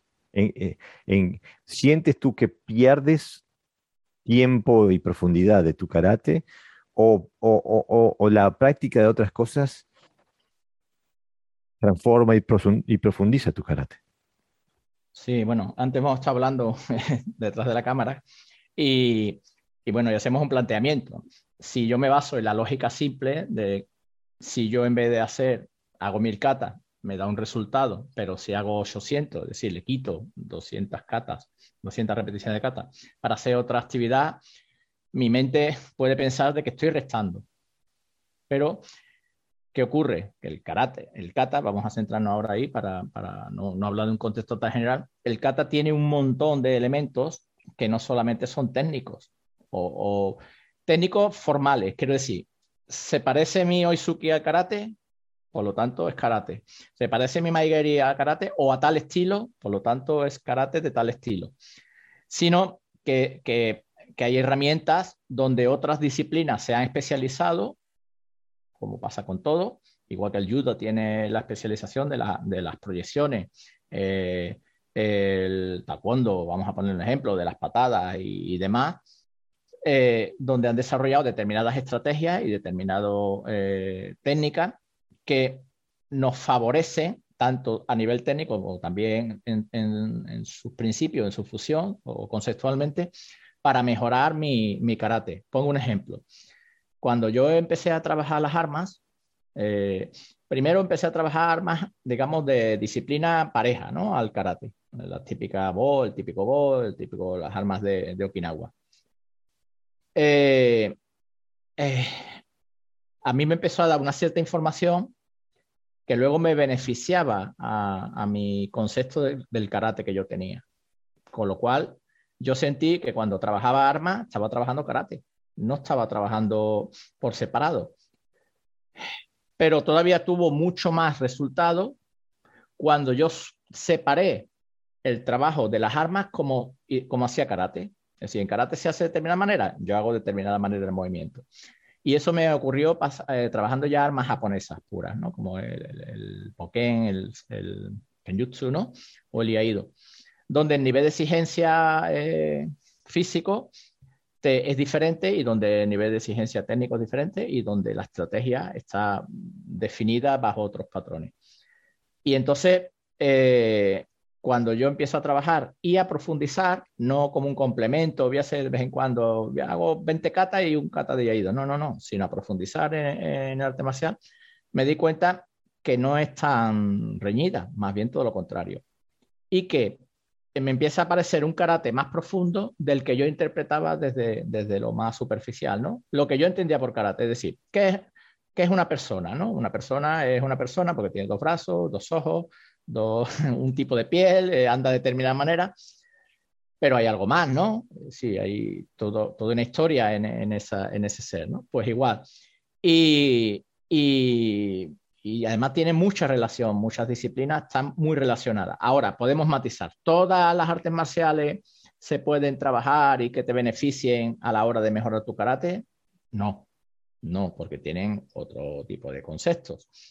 Pero, pero la mayoría que yo he practicado sí, no, no, no veo nada diferente para mí hacer un corte de hacer un chuto, por ejemplo, o no veo nada diferente. ¿Cómo uso yo el cuerpo para defenderme de un ataque o de un agarre contra un, ataque de espada? ¿Por qué? Porque lo que define mi defensa que sea eficaz no es el modelo técnico, es el momento, el tiempo, eh, mi distancia, eh, la elección táctica que yo elijo, eh, cómo yo percibo el ataque del oponente, etcétera, etcétera. Son muchos más factores que no se quedan en, en lo superficial. Y si yo soy capaz de aplicar eso en un arma que me viene a golpear, pues un puño casi que me dejo, ¿no? Diríamos, ¿no? O sea, como casi que lo siento menos peligroso, por lo tanto es aplicable, ¿no?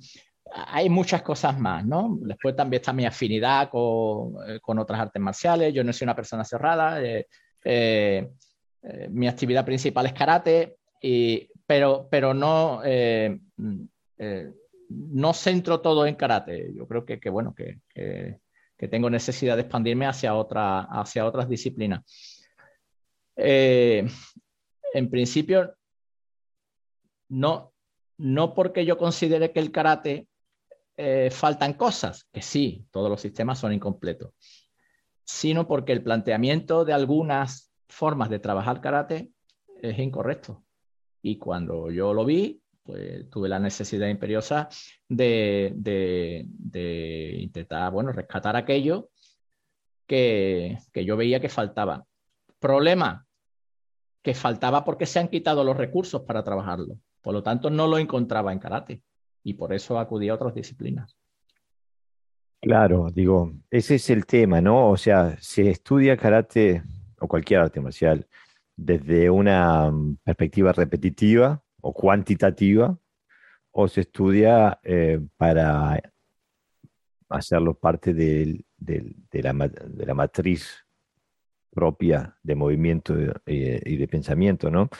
Porque eh, puede haber, digo, hay varios elementos acá a tratar. Por ejemplo, como tú bien lo decías, hay elementos mm, o que le faltan al karate o que, eh, o que de la forma que se estudian en el karate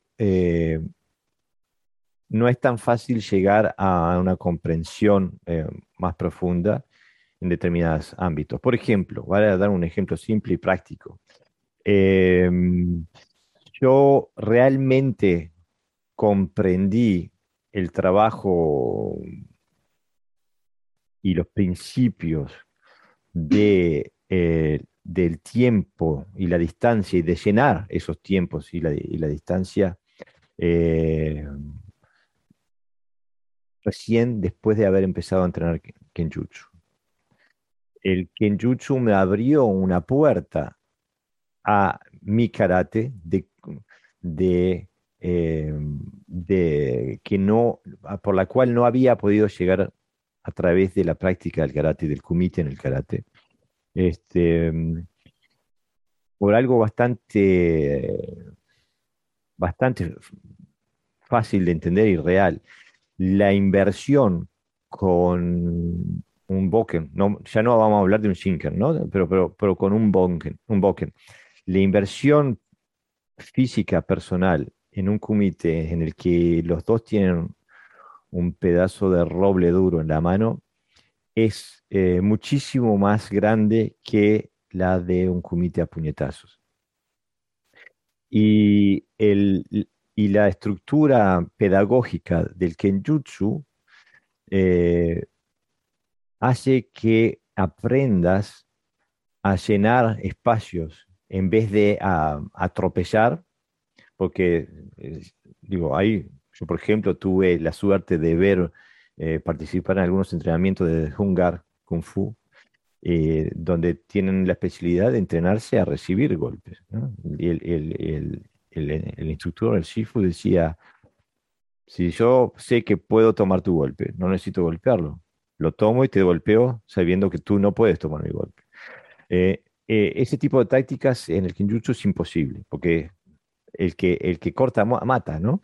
Eh, y y cambió, eh, no que cambió, pero quebró el código, e, e, es, e, esa comprensión hizo que mi kumite se abriera de una forma eh, que me dio, me abrió una puerta donde pude entrar a explorar el, mi mismo karate de una perspectiva muchísimo más profunda y que terminó haciendo mi karate mucho más efectivo y eficiente donde dominando el tiempo y el espacio la técnica ya eh, eh, era irrelevante. ¿no? Con, el dedo índice puedes eh, ganarle a uno. Si, estás, si lo estás utilizando en el momento, en el lugar correcto. ¿no? Pero e, esa metodología es algo que es, es, básico en el Kenjutsu, porque es necesario, es como el ABC. Este, pero en la práctica del karate no se, no, se, trabaja al mismo nivel porque la inversión del error es mucho más barato, ¿no? O sea, eh, más de una vez nos han quebrado el tabique nasal o nos han abierto una ceja y seguimos de largo. El tema es cuando el palazo viene y te puede, te puede que te quiebra algo, te arranca un ojo, o sea, o sea el, el peligro es mucho mayor, la inversión es mucho mayor, por lo tanto, las, metodologías tienen que ser más refinadas porque, porque el, precio a pagar es mucho mayor. Y para mí es un tipo de cosas que, que, eh, dicen, hey, tiene sentido eh, trabajar con otras armas, eh, con otras artes marciales, porque, porque hacen que entiendan lo que haces, que veas tu práctica de karate desde otra perspectiva. No, no, yo no dejé de hacer karate. Cuando estaba haciendo kenjutsu, estaba haciendo karate. Lo, estaba haciendo para llevarlo a mi karate, ¿no? Incluso es más, como vengo del Wadoryu, que es parte karate okinawense y parte eh, Yoshin Ryu Jiu-Jitsu, que es, que, es un, un koryu, un budo eh, antiguo de, Japón, donde eh, se, ah, se utilizaban un montón de armas, fue recién con el Kenjutsu que realmente comprendí lo que estaba haciendo Otsuka Sensei en, un, en, nuestros elementos técnicos básicos. Fue decir, ah, seguro, de ahí venía, pero fue la primera vez que lo hice. Hay cosas que se me abrieron, ¿no? Seguro con la práctica eh, que eh, se abrió más. O sea que para mí tiene, tiene mucho que ver, pero quería también preguntarte, porque puede haber también un, grado de, de mal entendido, porque si, si, salir del karate limita tu, tu, ámbito, de, limitar a tu karate en alguna forma, ¿cuál sería la posición del kobudo? Porque en Okinawa el kobudo está íntimamente ligado a la práctica del karate. ¿no? Hay algunos maestros que solamente entrenan kobudo, pero, pero la gran mayoría de los de los maestros que entrenan Kobudo también entrenan karate, ¿no? Y al revés, ¿no? Los que entrenan karate entrenan Kobudo. Eh, ¿cómo, es, ¿Cómo es posible que dentro de este tipo de armas, que son la tonfa, el sai, el eh, nunchaku el, y el, bo, el eku, el eku también, cómo estas armas permiten tener, tienen una relación con el karate y otras armas no, por ejemplo? Te refieres a, las armas okinawenses, ¿no? Seguro. ¿Por qué es eh, factible entrenar con armas okinawenses y no con armas japonesas, por ejemplo? Bueno, en principio yo supongo que porque en el momento que el karate se fue desarrollando, pues eh, o, era, o era karate lo que entendíamos por, por karate antiguo, las armas eran necesarias porque formaban parte de su sistema de combate cosa que ahora no, no forma parte, son como un complemento, se ha ido separando. Y, y entonces el conocimiento de aquella época, supongo que de las armas japonesas sería casi nula. No, y también supongo que por motivos políticos, etcétera, etcétera. Y entonces, bueno, tuvieron que desarrollar un sistema de, de trabajo de armas eh, acorde al, al, bueno, a lo que sabían cuando uno tiene un conocimiento de, karate y empieza a trabajar armas, eh, lo que hace es adaptar esas armas al movimiento que ya conoce. no crea mm. otro tipo de, movimiento. Hay que entender también que las armas japonesas y demás eh, son armas independientes. Uno puede ser un, un Iaidoka eh, sin haber practicado nunca, nunca karate. Seguro. Pero, eh, pero sí hacían, ¿eh? hacían trabajo de cuerpo a cuerpo. De hecho, la Daito Ryu era como el Jujutsu que practicaban los samuráis por la necesidad de, de, bueno, de que no te desarmaran, de que no te agarraran para, para que no pudieras usar el arma, etcétera, etcétera. Que el arma se te rompiera, porque eh, muchas, a pesar de que trabajan con armas, muchos combates acababan cuerpo a cuerpo o te sorprendían. Entonces, el, eh, en principio algo que estaba junto por pura necesidad, eh, supongo histórica, porque tenía que defenderse, no te puedes defender haciendo chuto contra un, contra un palazo, es imposible, tienes que usar otro tipo de arma. Pues al final se separa y se, se convierte como en algo eh, casi complementario. Se pierden los principios de las armas, se dejan de usar en el karate que es lo que yo veo cuando, cuando los maestros ves manejando las armas y luego los ves haciendo kata con manos vacías, está totalmente integrado. Los principios son los mismos. Exactamente. lo mismo. Pero cuando, cuando tú quieres meter ese trabajo de armas en el karate actual, donde se ha quedado en un nivel mucho más superficial, es muy, muy difícil. Lo que pasa que también es que para entender eso, eso, esa relación que pueden tener en este, en este caso la disciplina de las armas para, para el karate, tienes que profundizar ¿eh? también. O sea, tienes que llegar a un nivel de profundidad que, que te permita comprender cuáles son esos principios para poder luego extraerlos. Cuando yo voy a un curso de Kobudo una vez al año porque viene tal maestro, claro, no me extraña que no, que no caches que no suma. Por lo tanto, si no te suma, también es lógico que no, que no lo hagas, ¿no? pero, pero hay que trabajar fuerte, fuerte para, para ser capaz de captar, ¿no? Un poco para quitar el código de, de, ese arte e introducirlo en el, en el tuyo. Yo, yo creo. No, perdona, perdona. Ah, no, que eso, que yo, yo creo que, que eh, el, la, la, mentalidad de, de la gente que, que, solo quiere hacer una disciplina de las cuales yo conozco, ¿no? Muchos compañeros que, no, que son reacios a hacer otras cosas porque quieren especializarse en, en algo. Eh, lo que le ha faltado sobre todo es profundizar, profundizar en aquello, en lo que rechazan.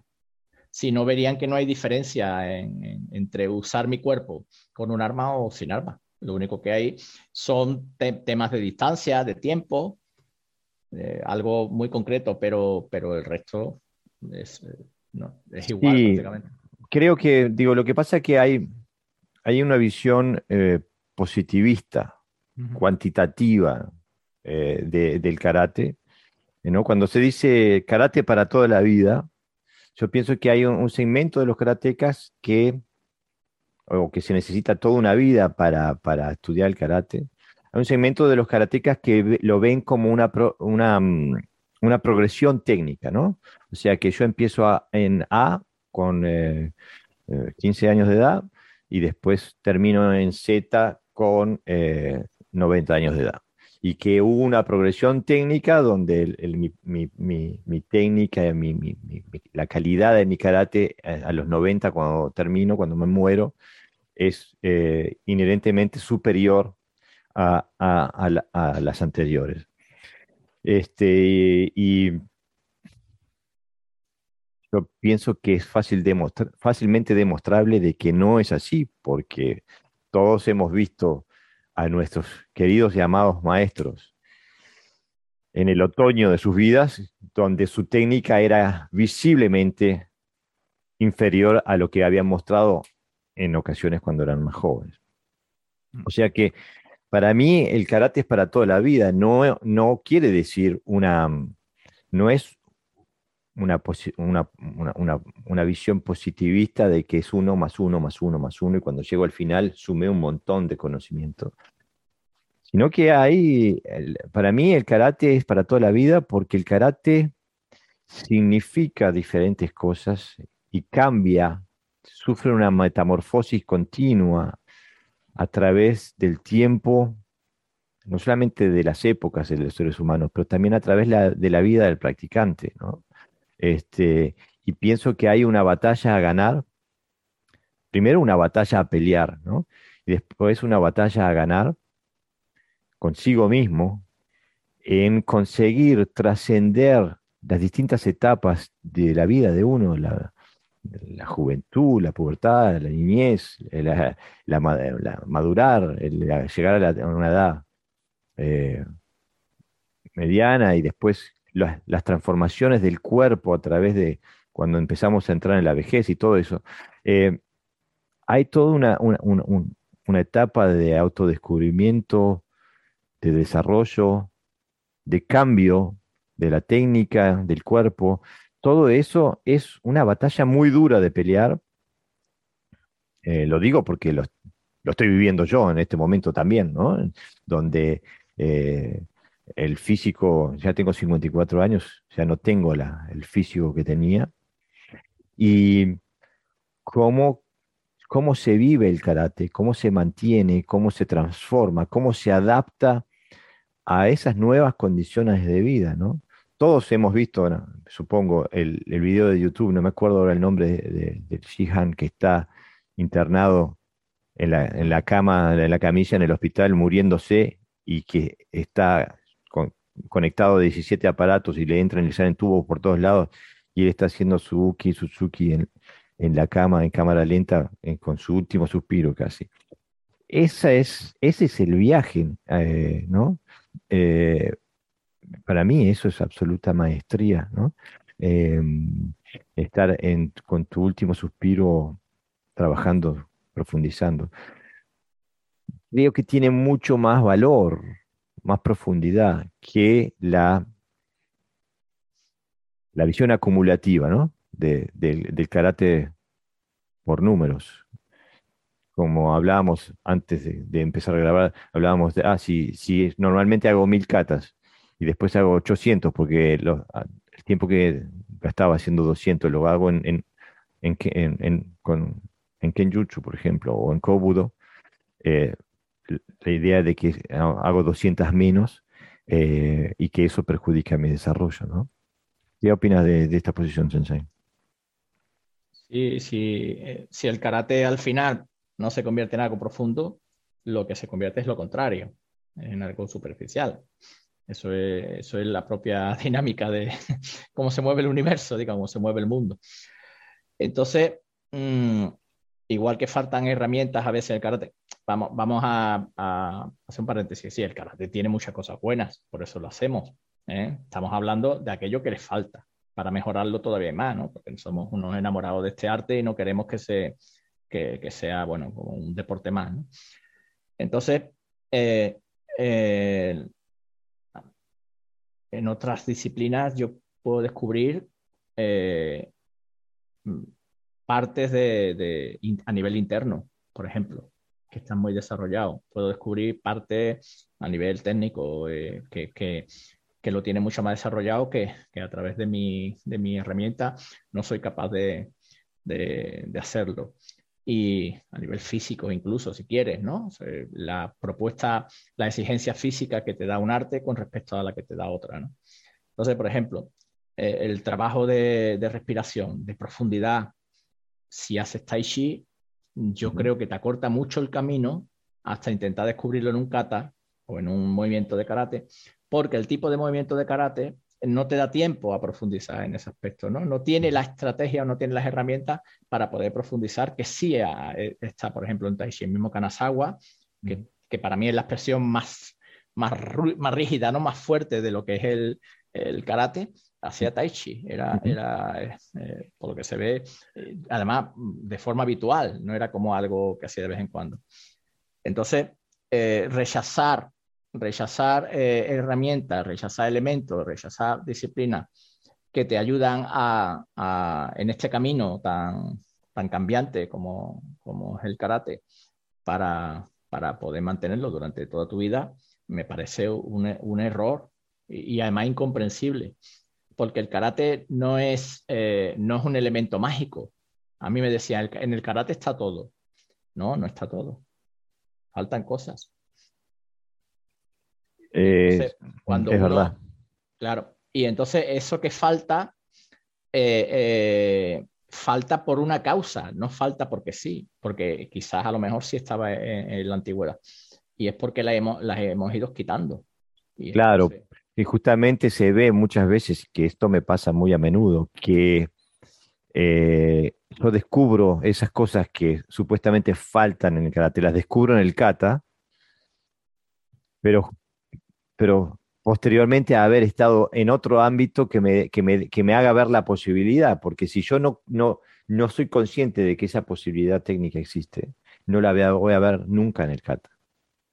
Pero si voy, si veo, si aprendo un kote gaeshi, después lo puedo identificar en el kata. Entonces, para mí el karate sí tiene todo. Lo que pasa que eh, eh, eh, tiene todo en, la, en, la, en la condensación total que es kata pero, pero esa, e, e, el kata es, eh, tiene una, cerradura con múltiples llaves y si no tengo la llave, no puedo acceder a esa información porque no, necesito la llave consciente para, para poder ver eso. Entonces, sin la llave no se puede acceder a esa información y entonces si no puedes acceder es como que no la tuviera. me parece que a ti te pasa lo mismo, Sensei. A mí me pasa que yo voy afuera, veo algo eh, voy a mi karate y digo, ah, pero estaba ahí, eh, estaba ahí. Lo que pasa que no, yo no lo podía ver porque no tenía la herramienta que me, para, eh, para verlo. Pero en el momento que, que, que, que, hicimos tal, por ejemplo, yo he entrenado Jiu-Jitsu también, o sea, iba del Jiu-Jitsu y iba, ah, pero esto tiene que ser esta técnica, no puede ser otra cosa, porque es tan claramente esta técnica, pero que en, a priori eh, en mi cabeza estaba mal interpretada, porque acostumbramos a, interpretar todo como uke, suki, keri eh, eh, en el kata. Y cuando empezás a, trabajar con otros elementos, el kata se abre, ¿no? Como que, como que, como que florece, ¿no? Pero si no, si en la, metodología de karate que te han dado es, no están esos elementos, no los vas a poder ver, aunque estén ahí encapsulados dentro del kata. En cambio, si tú lo puedes, si, no está dentro de la metodología de karate a la que te enseñan, pero lo puedes traer desde afuera, como hacían los maestros de antes, cuando iban a China, cuando iban eh, a buscar, iban al barrio de Kuma a ver la familia, digo, a las familias chinas que vivían en Okinawa. Eh, por eso, a mí me llama la atención es que eh, para mí seguir los pasos de los maestros no es hacer el Tsuki o el Keri o el Uke o lo que sea, un calco técnico de lo que hacían ellos. Este, para, para mí hay, alguien puso por ahí, no hagas, no hagas lo que hacen los maestros, sueña sus sueños, ¿no? Busca lo que buscaron ellos. Porque, como muy bien lo escribía el sensei que, que nos hizo este comentario, hoy tenemos acceso a información que antes era imposible. Hoy puedo ir a YouTube y ver un maestro chino haciendo Sanchin. Eh, antes había que irse, había que conseguir un permiso, tener el dinero para poder viajar. Pero, pero se puede tener el material y, no sabe usarlo. ah, eso también. Que hay varias cuestiones. Yo, yo puedo tener la mejor, eh, yo qué sé, para hacer una comida perfecta, los mejores ingredientes. pero no sabe mezclarlo, ni cuáles son la cantidad exacta, ni, ni, el tiempo de cocción. Entonces, eh, lo digo porque yo eso lo he visto. Por ejemplo, Shitoryu, ya sabemos que existen tres sistemas, aunque prácticamente se hacen dos, ¿no? Que es, eh, porque el Tomari no lo entiende nadie. Que tenemos el, Naha y Shuri. Pero yo poco a, poca gente he visto eh, trabajar con las características propias a cada, cada sistema.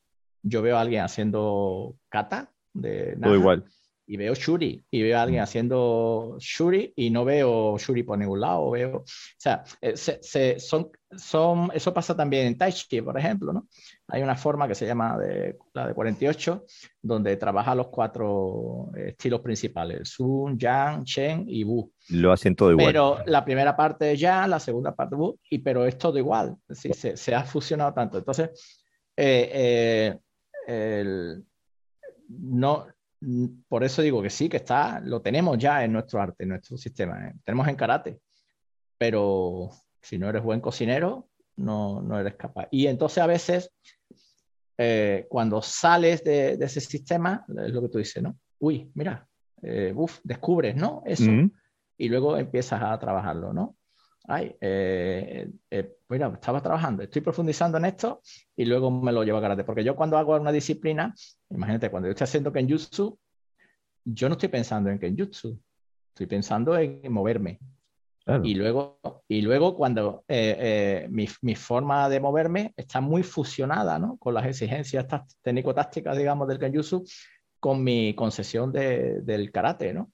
¿no? No hay diferencia. Entonces, eh, las herramientas las podemos tener, pero hay que aprender a usarlas. Y como no nos han enseñado, la, la metodología es AIOU, es decir, de lo que se trata es eh, es de cómo mantener un poco el sistema. ¿no? Eh, no hablo del sistema eh, de, escuela, sino el sistema creado. O sea, esto es karate y todo el que no haga esto no es karateca, no es pura sangre, ¿no? Yo, yo estaba en un dojo donde se me llegó a decir, porque a mí me gustan mucho las piernas, estoy hablando hace años, ¿eh? Ahora soy un poquito peor de pierna porque ya mis piernas me empiezan a pesar y hacer un Ushiro Mawasigeri y decirme que esas técnicas son estrellas del Kung Fu, ¿no? O sea, cosa cuando el, el Ushiro le llegó a la altura del ojo y, ni lo vio, ¿no? ¿Sabes? O sea, el prejuicio, es, eh, digamos, ganó a la lógica, ¿no? Entonces, eh, eh, por eso decía, bueno, entonces, ¿qué es karate para estas personas? No, las katas tales. Porque muchas veces ya no solo hay una diferencia en karate, incluso de estilo, es decir, las catas de tu estilo son, es karate, los demás, bueno, es, otra cosa. Y claro, vamos minimizando, minimizando tanto, queremos especializarnos tanto que al final mm, lo que no se expande acaba muriendo. ¿eh? yo lo tengo clarísimo. Ahora, ¿es necesario practicar otras disciplinas? Pues eso ya depende de cada uno. Yo sí tengo esa necesidad, porque veo cosas en otras, en otras artes que me apoyan eh, no solo apoya mi idea de lo que es el, arte marcial, sino que mejoran mi karate. También tengo tiempo, también tengo ganas. Que después otra persona, por el hecho de hacer karate solo, es mejor que otros. Bueno, se podría debatir. Eh, sí, e incluso digo, hay, hay, hay, hay artes marciales, eh, como el aikido, por ejemplo, que que reconocen la necesidad eh, de cambiar de contextos marciales para, para, para generar la, profundización eh, y, la comprensión por parte del practicante. Entonces, eh, Aikido tiene, tiene Hambo, por ejemplo. ¿no? Y tiene, tiene Boken también. O sea, se, se entrenan técnicas de corte, se entrenan, entrenan técnicas percusivas con un hambo, o sea, eh, se utilizan armas dentro del aikido, ¿no? Eh, y, no, eh, quiero creer que no fue porque a Moshiba Sensei se le ocurrió decir, ah, la gente está medio aburrida, vamos a ver qué, me introducimos un palito a ver si se divierten más, ¿no? o sea, pienso, quiero creer que un sensei de la profundidad de Ueshiba Sensei tomó unas decisiones metodológicas con un propósito, con un objetivo concreto, ¿no? Este, y, bueno, eh, digo, pensó, me imagino, ¿no? Que hay, hay, elementos fuera del sistema que es, bueno traerlos a nuestro sistema porque necesitamos tener otro tipo de áreas de trabajo. Pero a mí me gusta, hay una, hay una, una frase eh, inglesa que a mí me gusta, que dice que eh, la, prueba está en el budín, ¿no? O sea, eh, porque tendría que, tendría que poder observarse una...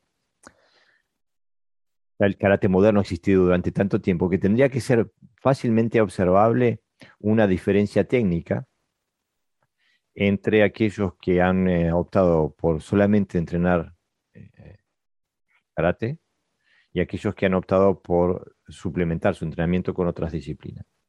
Eh, si la teoría eh, positivista del karate, de la suma de horas dentro de una forma de, entrenar, eh, fuera superior a la de los que entrenan varias disciplinas, entonces los practicantes de eh, una sola disciplina, la disciplina del karate, tendrían que tener un nivel técnico superior al que al de aquellos que entrenan diferentes cosas. Y eso es claramente no es el caso, sino que es al contrario. Eh, eh, los, los karatecas que han logrado profundizar más y que han logrado poner su marca en, el desarrollo del karate han sido justamente aquellos que han eh, estudiado otras artes marciales y, de esa forma potenciado su, karate. Y aparte digo, eh, tú lo, nombraste un poquito por arribita, ¿no? Que eh, uno no entrena, yo no, yo no cambio de sistema nervioso, de sistema neurológico, mi, mi sistema motriz no cambia. No tengo uno separado para el karate y otro para, para Kenjutsu y otro para el Tai Chi. Eh, es lo mismo. Claro, las experiencias se suman. Yo tuve un caso, por ejemplo, en, me pasa en karate, pero eh, trabajando aquí en un curso con unos compañeros, eh, con el que estaba trabajando, que era un cuarto dan, y, y, me dijo, ¿tú trabajas armas? Y le dije, sí, dice, se te nota, por la forma del agarre, por la forma, por la intención que pones en el kamae, por la, no sé. O sea, se dio cuenta que había ahí una suma de conocimientos, ¿no? Que no era el simple yo te agarro, tú me proyectas, ¿no? evidentemente ese sensei también había tenido experiencia de armas porque la podía reconocer, ¿no? Claro, exactamente. Entonces quiero decir que, que, eh, que las experiencias se suman. Es, es, eh, no, no, es que reste, no es porque yo haga Kenjutsu los sábados por la mañana, cuando llegue el lunes por la tarde a practicar karate, mi kata va a ser eh, igual o peor. Seguramente va a ser mejor, porque la conexión con la práctica va más allá de lo que es, es el movimiento, ¿no? Después con lo que tú decías, el nivel de comprensión es importante, porque claro, si tú consideras que, que, el máximo de, técnica es un competidor de catas, por ejemplo, eh, ya no puedes valorar nada más, claro, porque todo sobra. Entonces sí tienes que especializarte en karate. Claro, si tú consideras que hace un movimiento tan rápido y tan preciso, eh, eh, eso es la técnica, Claro, ser un showman no, con un boque no tiene ningún sentido. O que alguien te agarre y le hagas una proyección, porque son, son patrones de comportamiento diferentes. Por eso decía que qué tipo de karate ¿no? Eh, estamos buscando. El, el, karate en mayúscula o una especialización sobre algo definido. ¿no? Porque luego, si, si las experiencias no se suman, mm, es que algo falla porque en todos los contextos de la vida las experiencias se suman. Eh, ¿Qué, particularidad tiene el karate para que eso no ocurra? Porque eh, el otro día estuve escuchando un podcast de, unos compañeros que, bueno, que hacen, mm, no, mm, en, Instagram, si te lo mando, hacen cositas interesantes, que hablan de, muchos temas, de, incluso de la limitación. Eh, me interesa, me interesa. Sí, sí, es muy importante. Y, y curiosamente, son diferentes artistas marciales y todos casi eran multidisciplinares. ¿eh? ¿Qué, ha ocurrido en el karate para que sea casi el único arte marcial que rechaza, ¿no? que, se ha querido especializar tanto? Porque incluso en judo, eso que vemos tan cerrado, tan deportivo, ellos, muchos trabajan Shindo Muso Ryu Yoyutsu. Aquí hay judokas que trabajan armas, y yo conozco muchos, menos aquellos competidores de élite que evidentemente como eh, se han especializado, pero también trabajan incluso jiu-jitsu, ¿eh? o sea que trabajan otras disciplinas dentro, dentro del judo. Pero en karate hay algo que, no sé, que le, hace eh, mm, rechazar otra disciplina porque se piensa que, que resta. Y yo aconsejaría a, a los compañeros que vieran que no, que, que el karate, el karate eh, no da da a otras artes marciales porque tiene mucha información útil, pero también es capaz de recibir, es decir, es algo flexible, el karate no, es algo muerto ni, algo rígido. Y, tiene tantos componentes que se puede ser beneficioso para tu práctica de karate que omitirlo no tiene ningún sentido. Para perfeccionar un kata, ¿a qué nivel, por ejemplo? ¿A qué nivel? ¿A nivel de la competición? Si no compites o no, no estás en la élite, no tiene sentido. Pero aparte de perfeccionar un kata, la técnica del kata para competencia, yo, desde mi perspectiva del karate, yo no diría perfeccionar, yo diría pauperizar. O sea, lo que lo, que lo, lo, lo optimiza para una práctica es detrimente para la otra. Para mí, hacer un kata como lo se hace en la élite mundial no tiene nada que ver con karate, con mi concepción del karate, con mi eh, comprensión de lo que he aprendido durante estas décadas de estudio.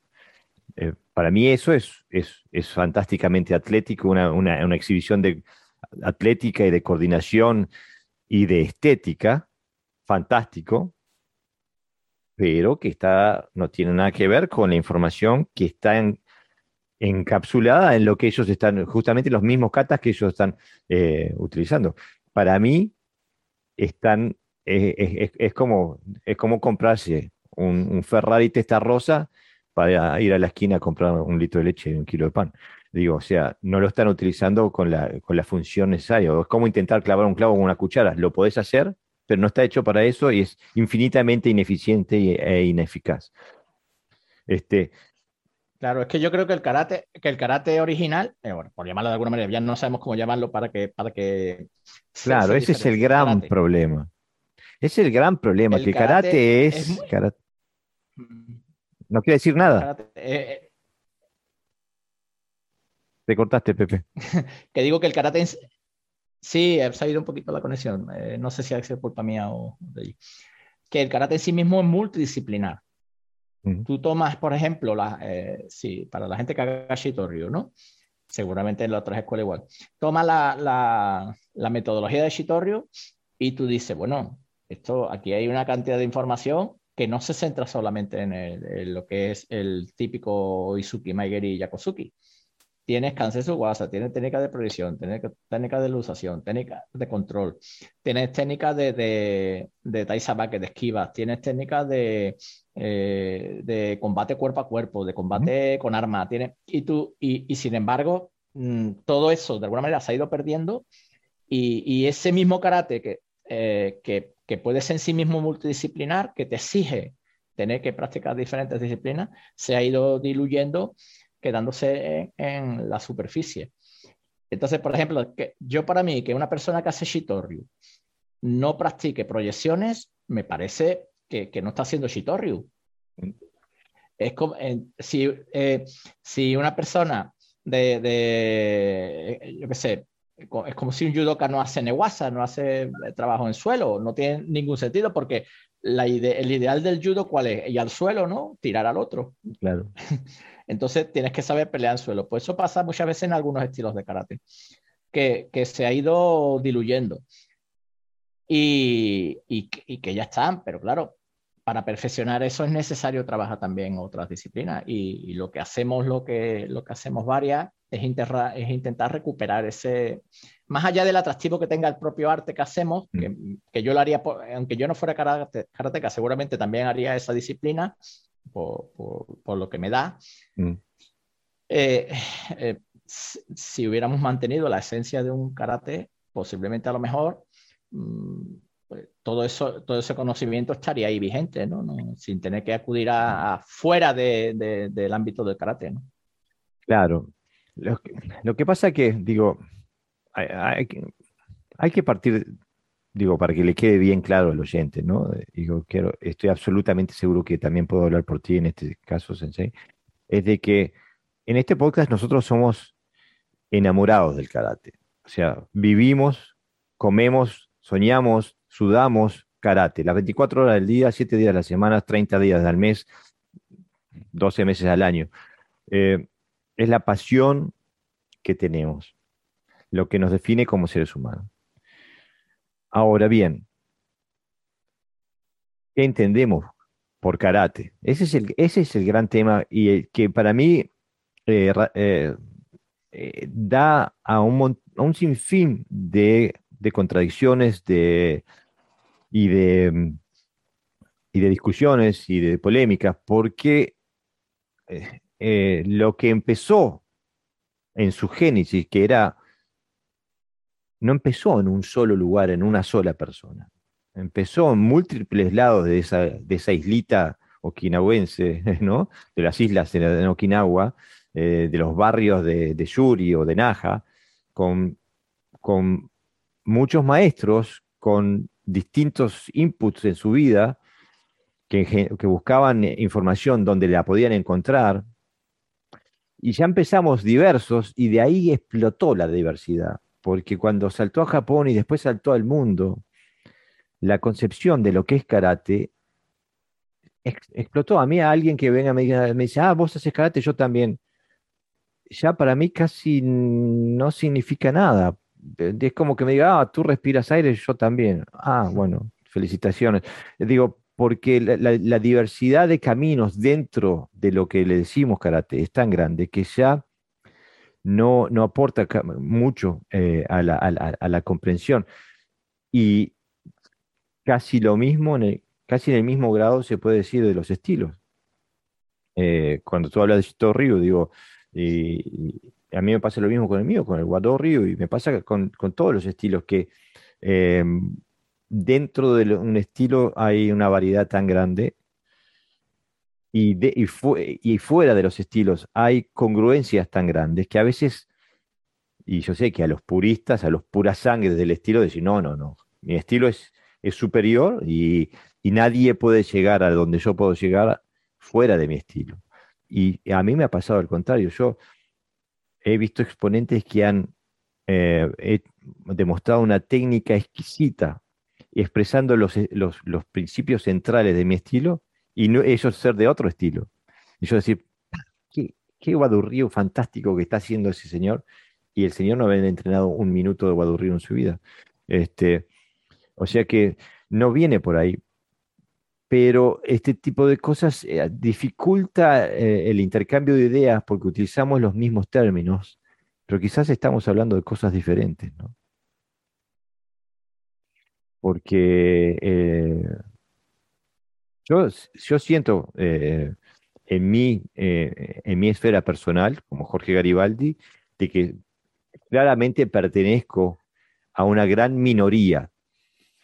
O sea que estoy, eh, eh, eh, la, concepción de karate que yo tengo la comparto con muy poquitas personas y que la gran mayoría de, los karatecas están enfocados en otro camino, también con muchas diversidades. No sé si a ti te pasa lo mismo, Sensei. Estoy casi seguro que sí. Sí, bueno, sí, sí. Sí, bueno, el, yo dentro del mismo estilo soy una isla. Quiero decir, yo, para mí es incomprensible de que, de que un, por ejemplo, una persona que practica Shitoryu no, se, no sepa cómo usar el cuerpo para proyectar. No, no tirar, sino cómo se usa el cuerpo para proyectar. Y eso se manifiesta cuando se ve haciendo las catas. O sea, que un movimiento que puede ser de agarre o de, o de proyección, mmm, no, no, se ve por ningún, por ningún lado esa, esa función. ¿no?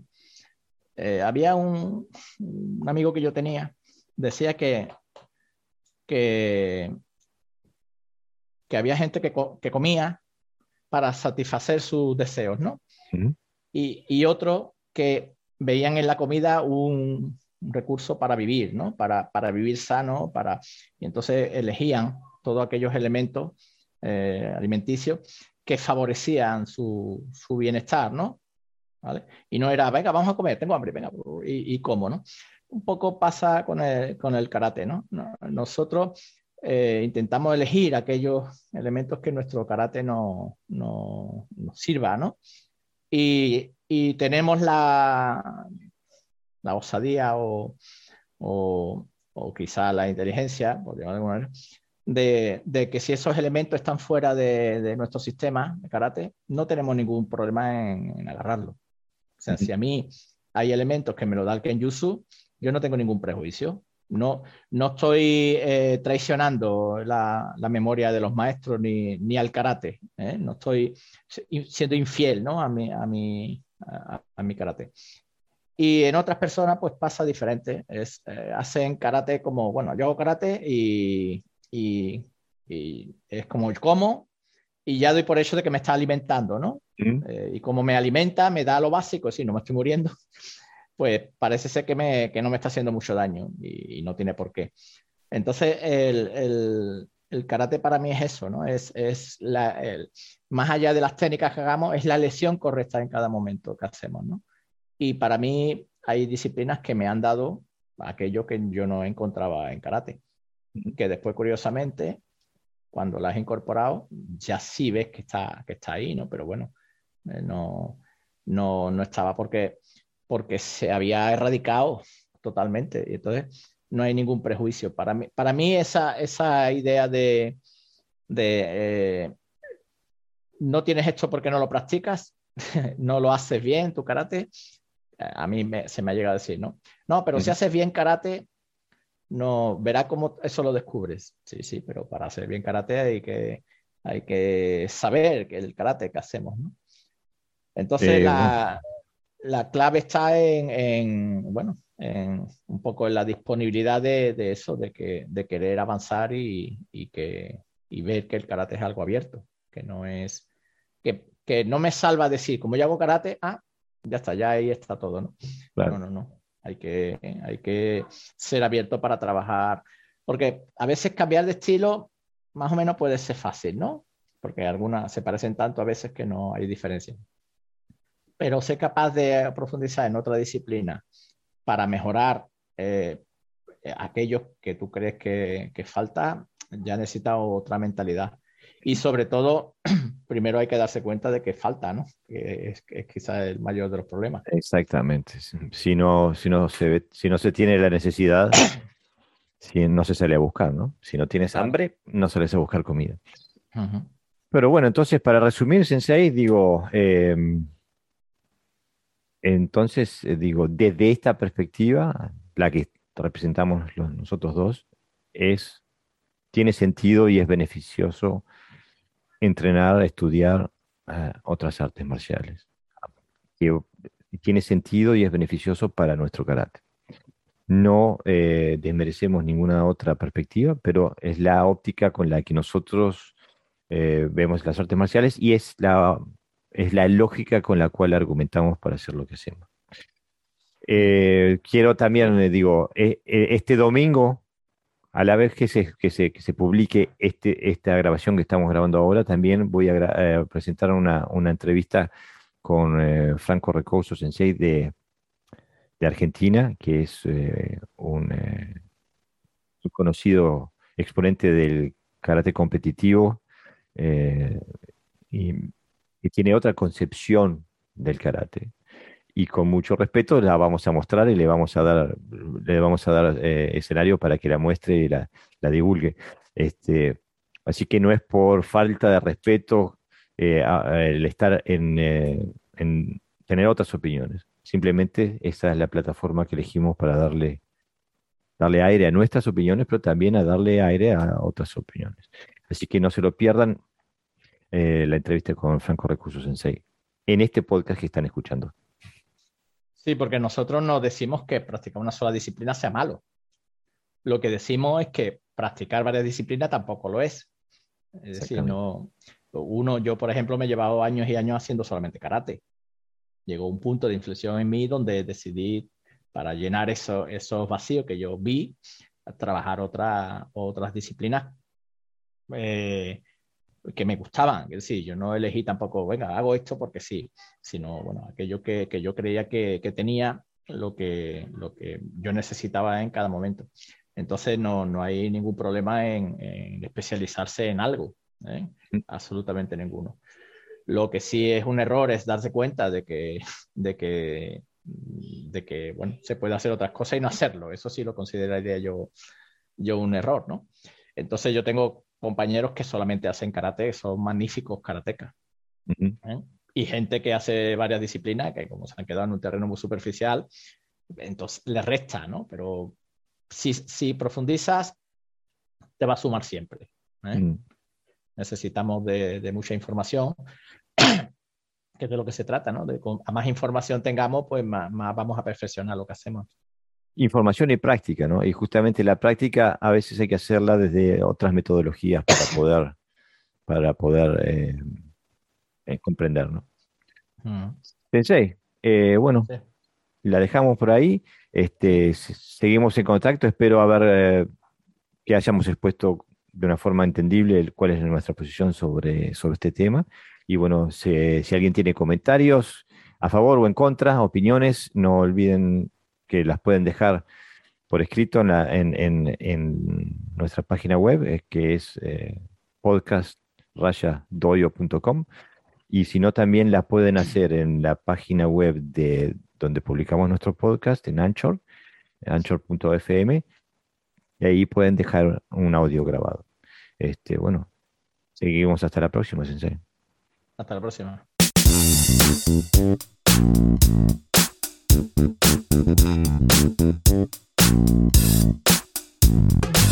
Muy buenas noches. Quería felicitarlo por este podcast donde están los senseis que fueron alumnos directos de Nishiyama. La verdad es que es un gusto escucharlos y realmente entender lo que es la verdadera filosofía y el budo del karate de Nishiyama. Todos. Eh, y bueno, especialmente al sensei Alfaro que tuve el gusto de conocerlo acá en Santiago. Eh, muchas gracias y que sigan con el buen trabajo.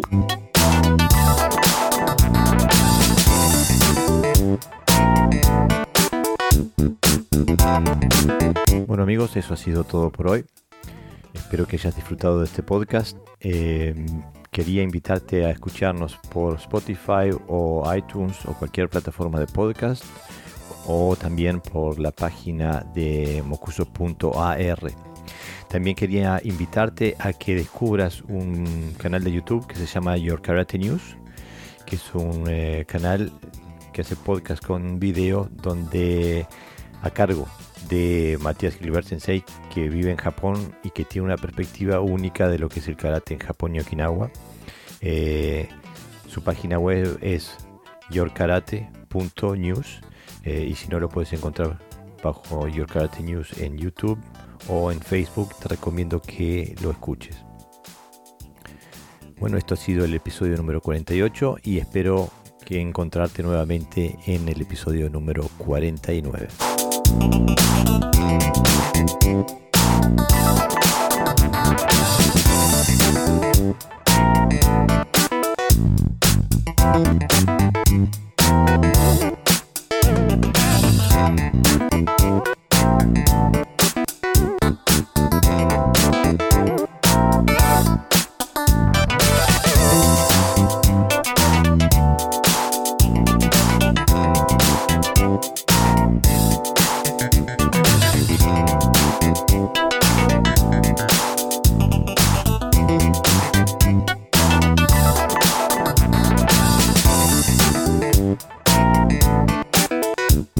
Thank you.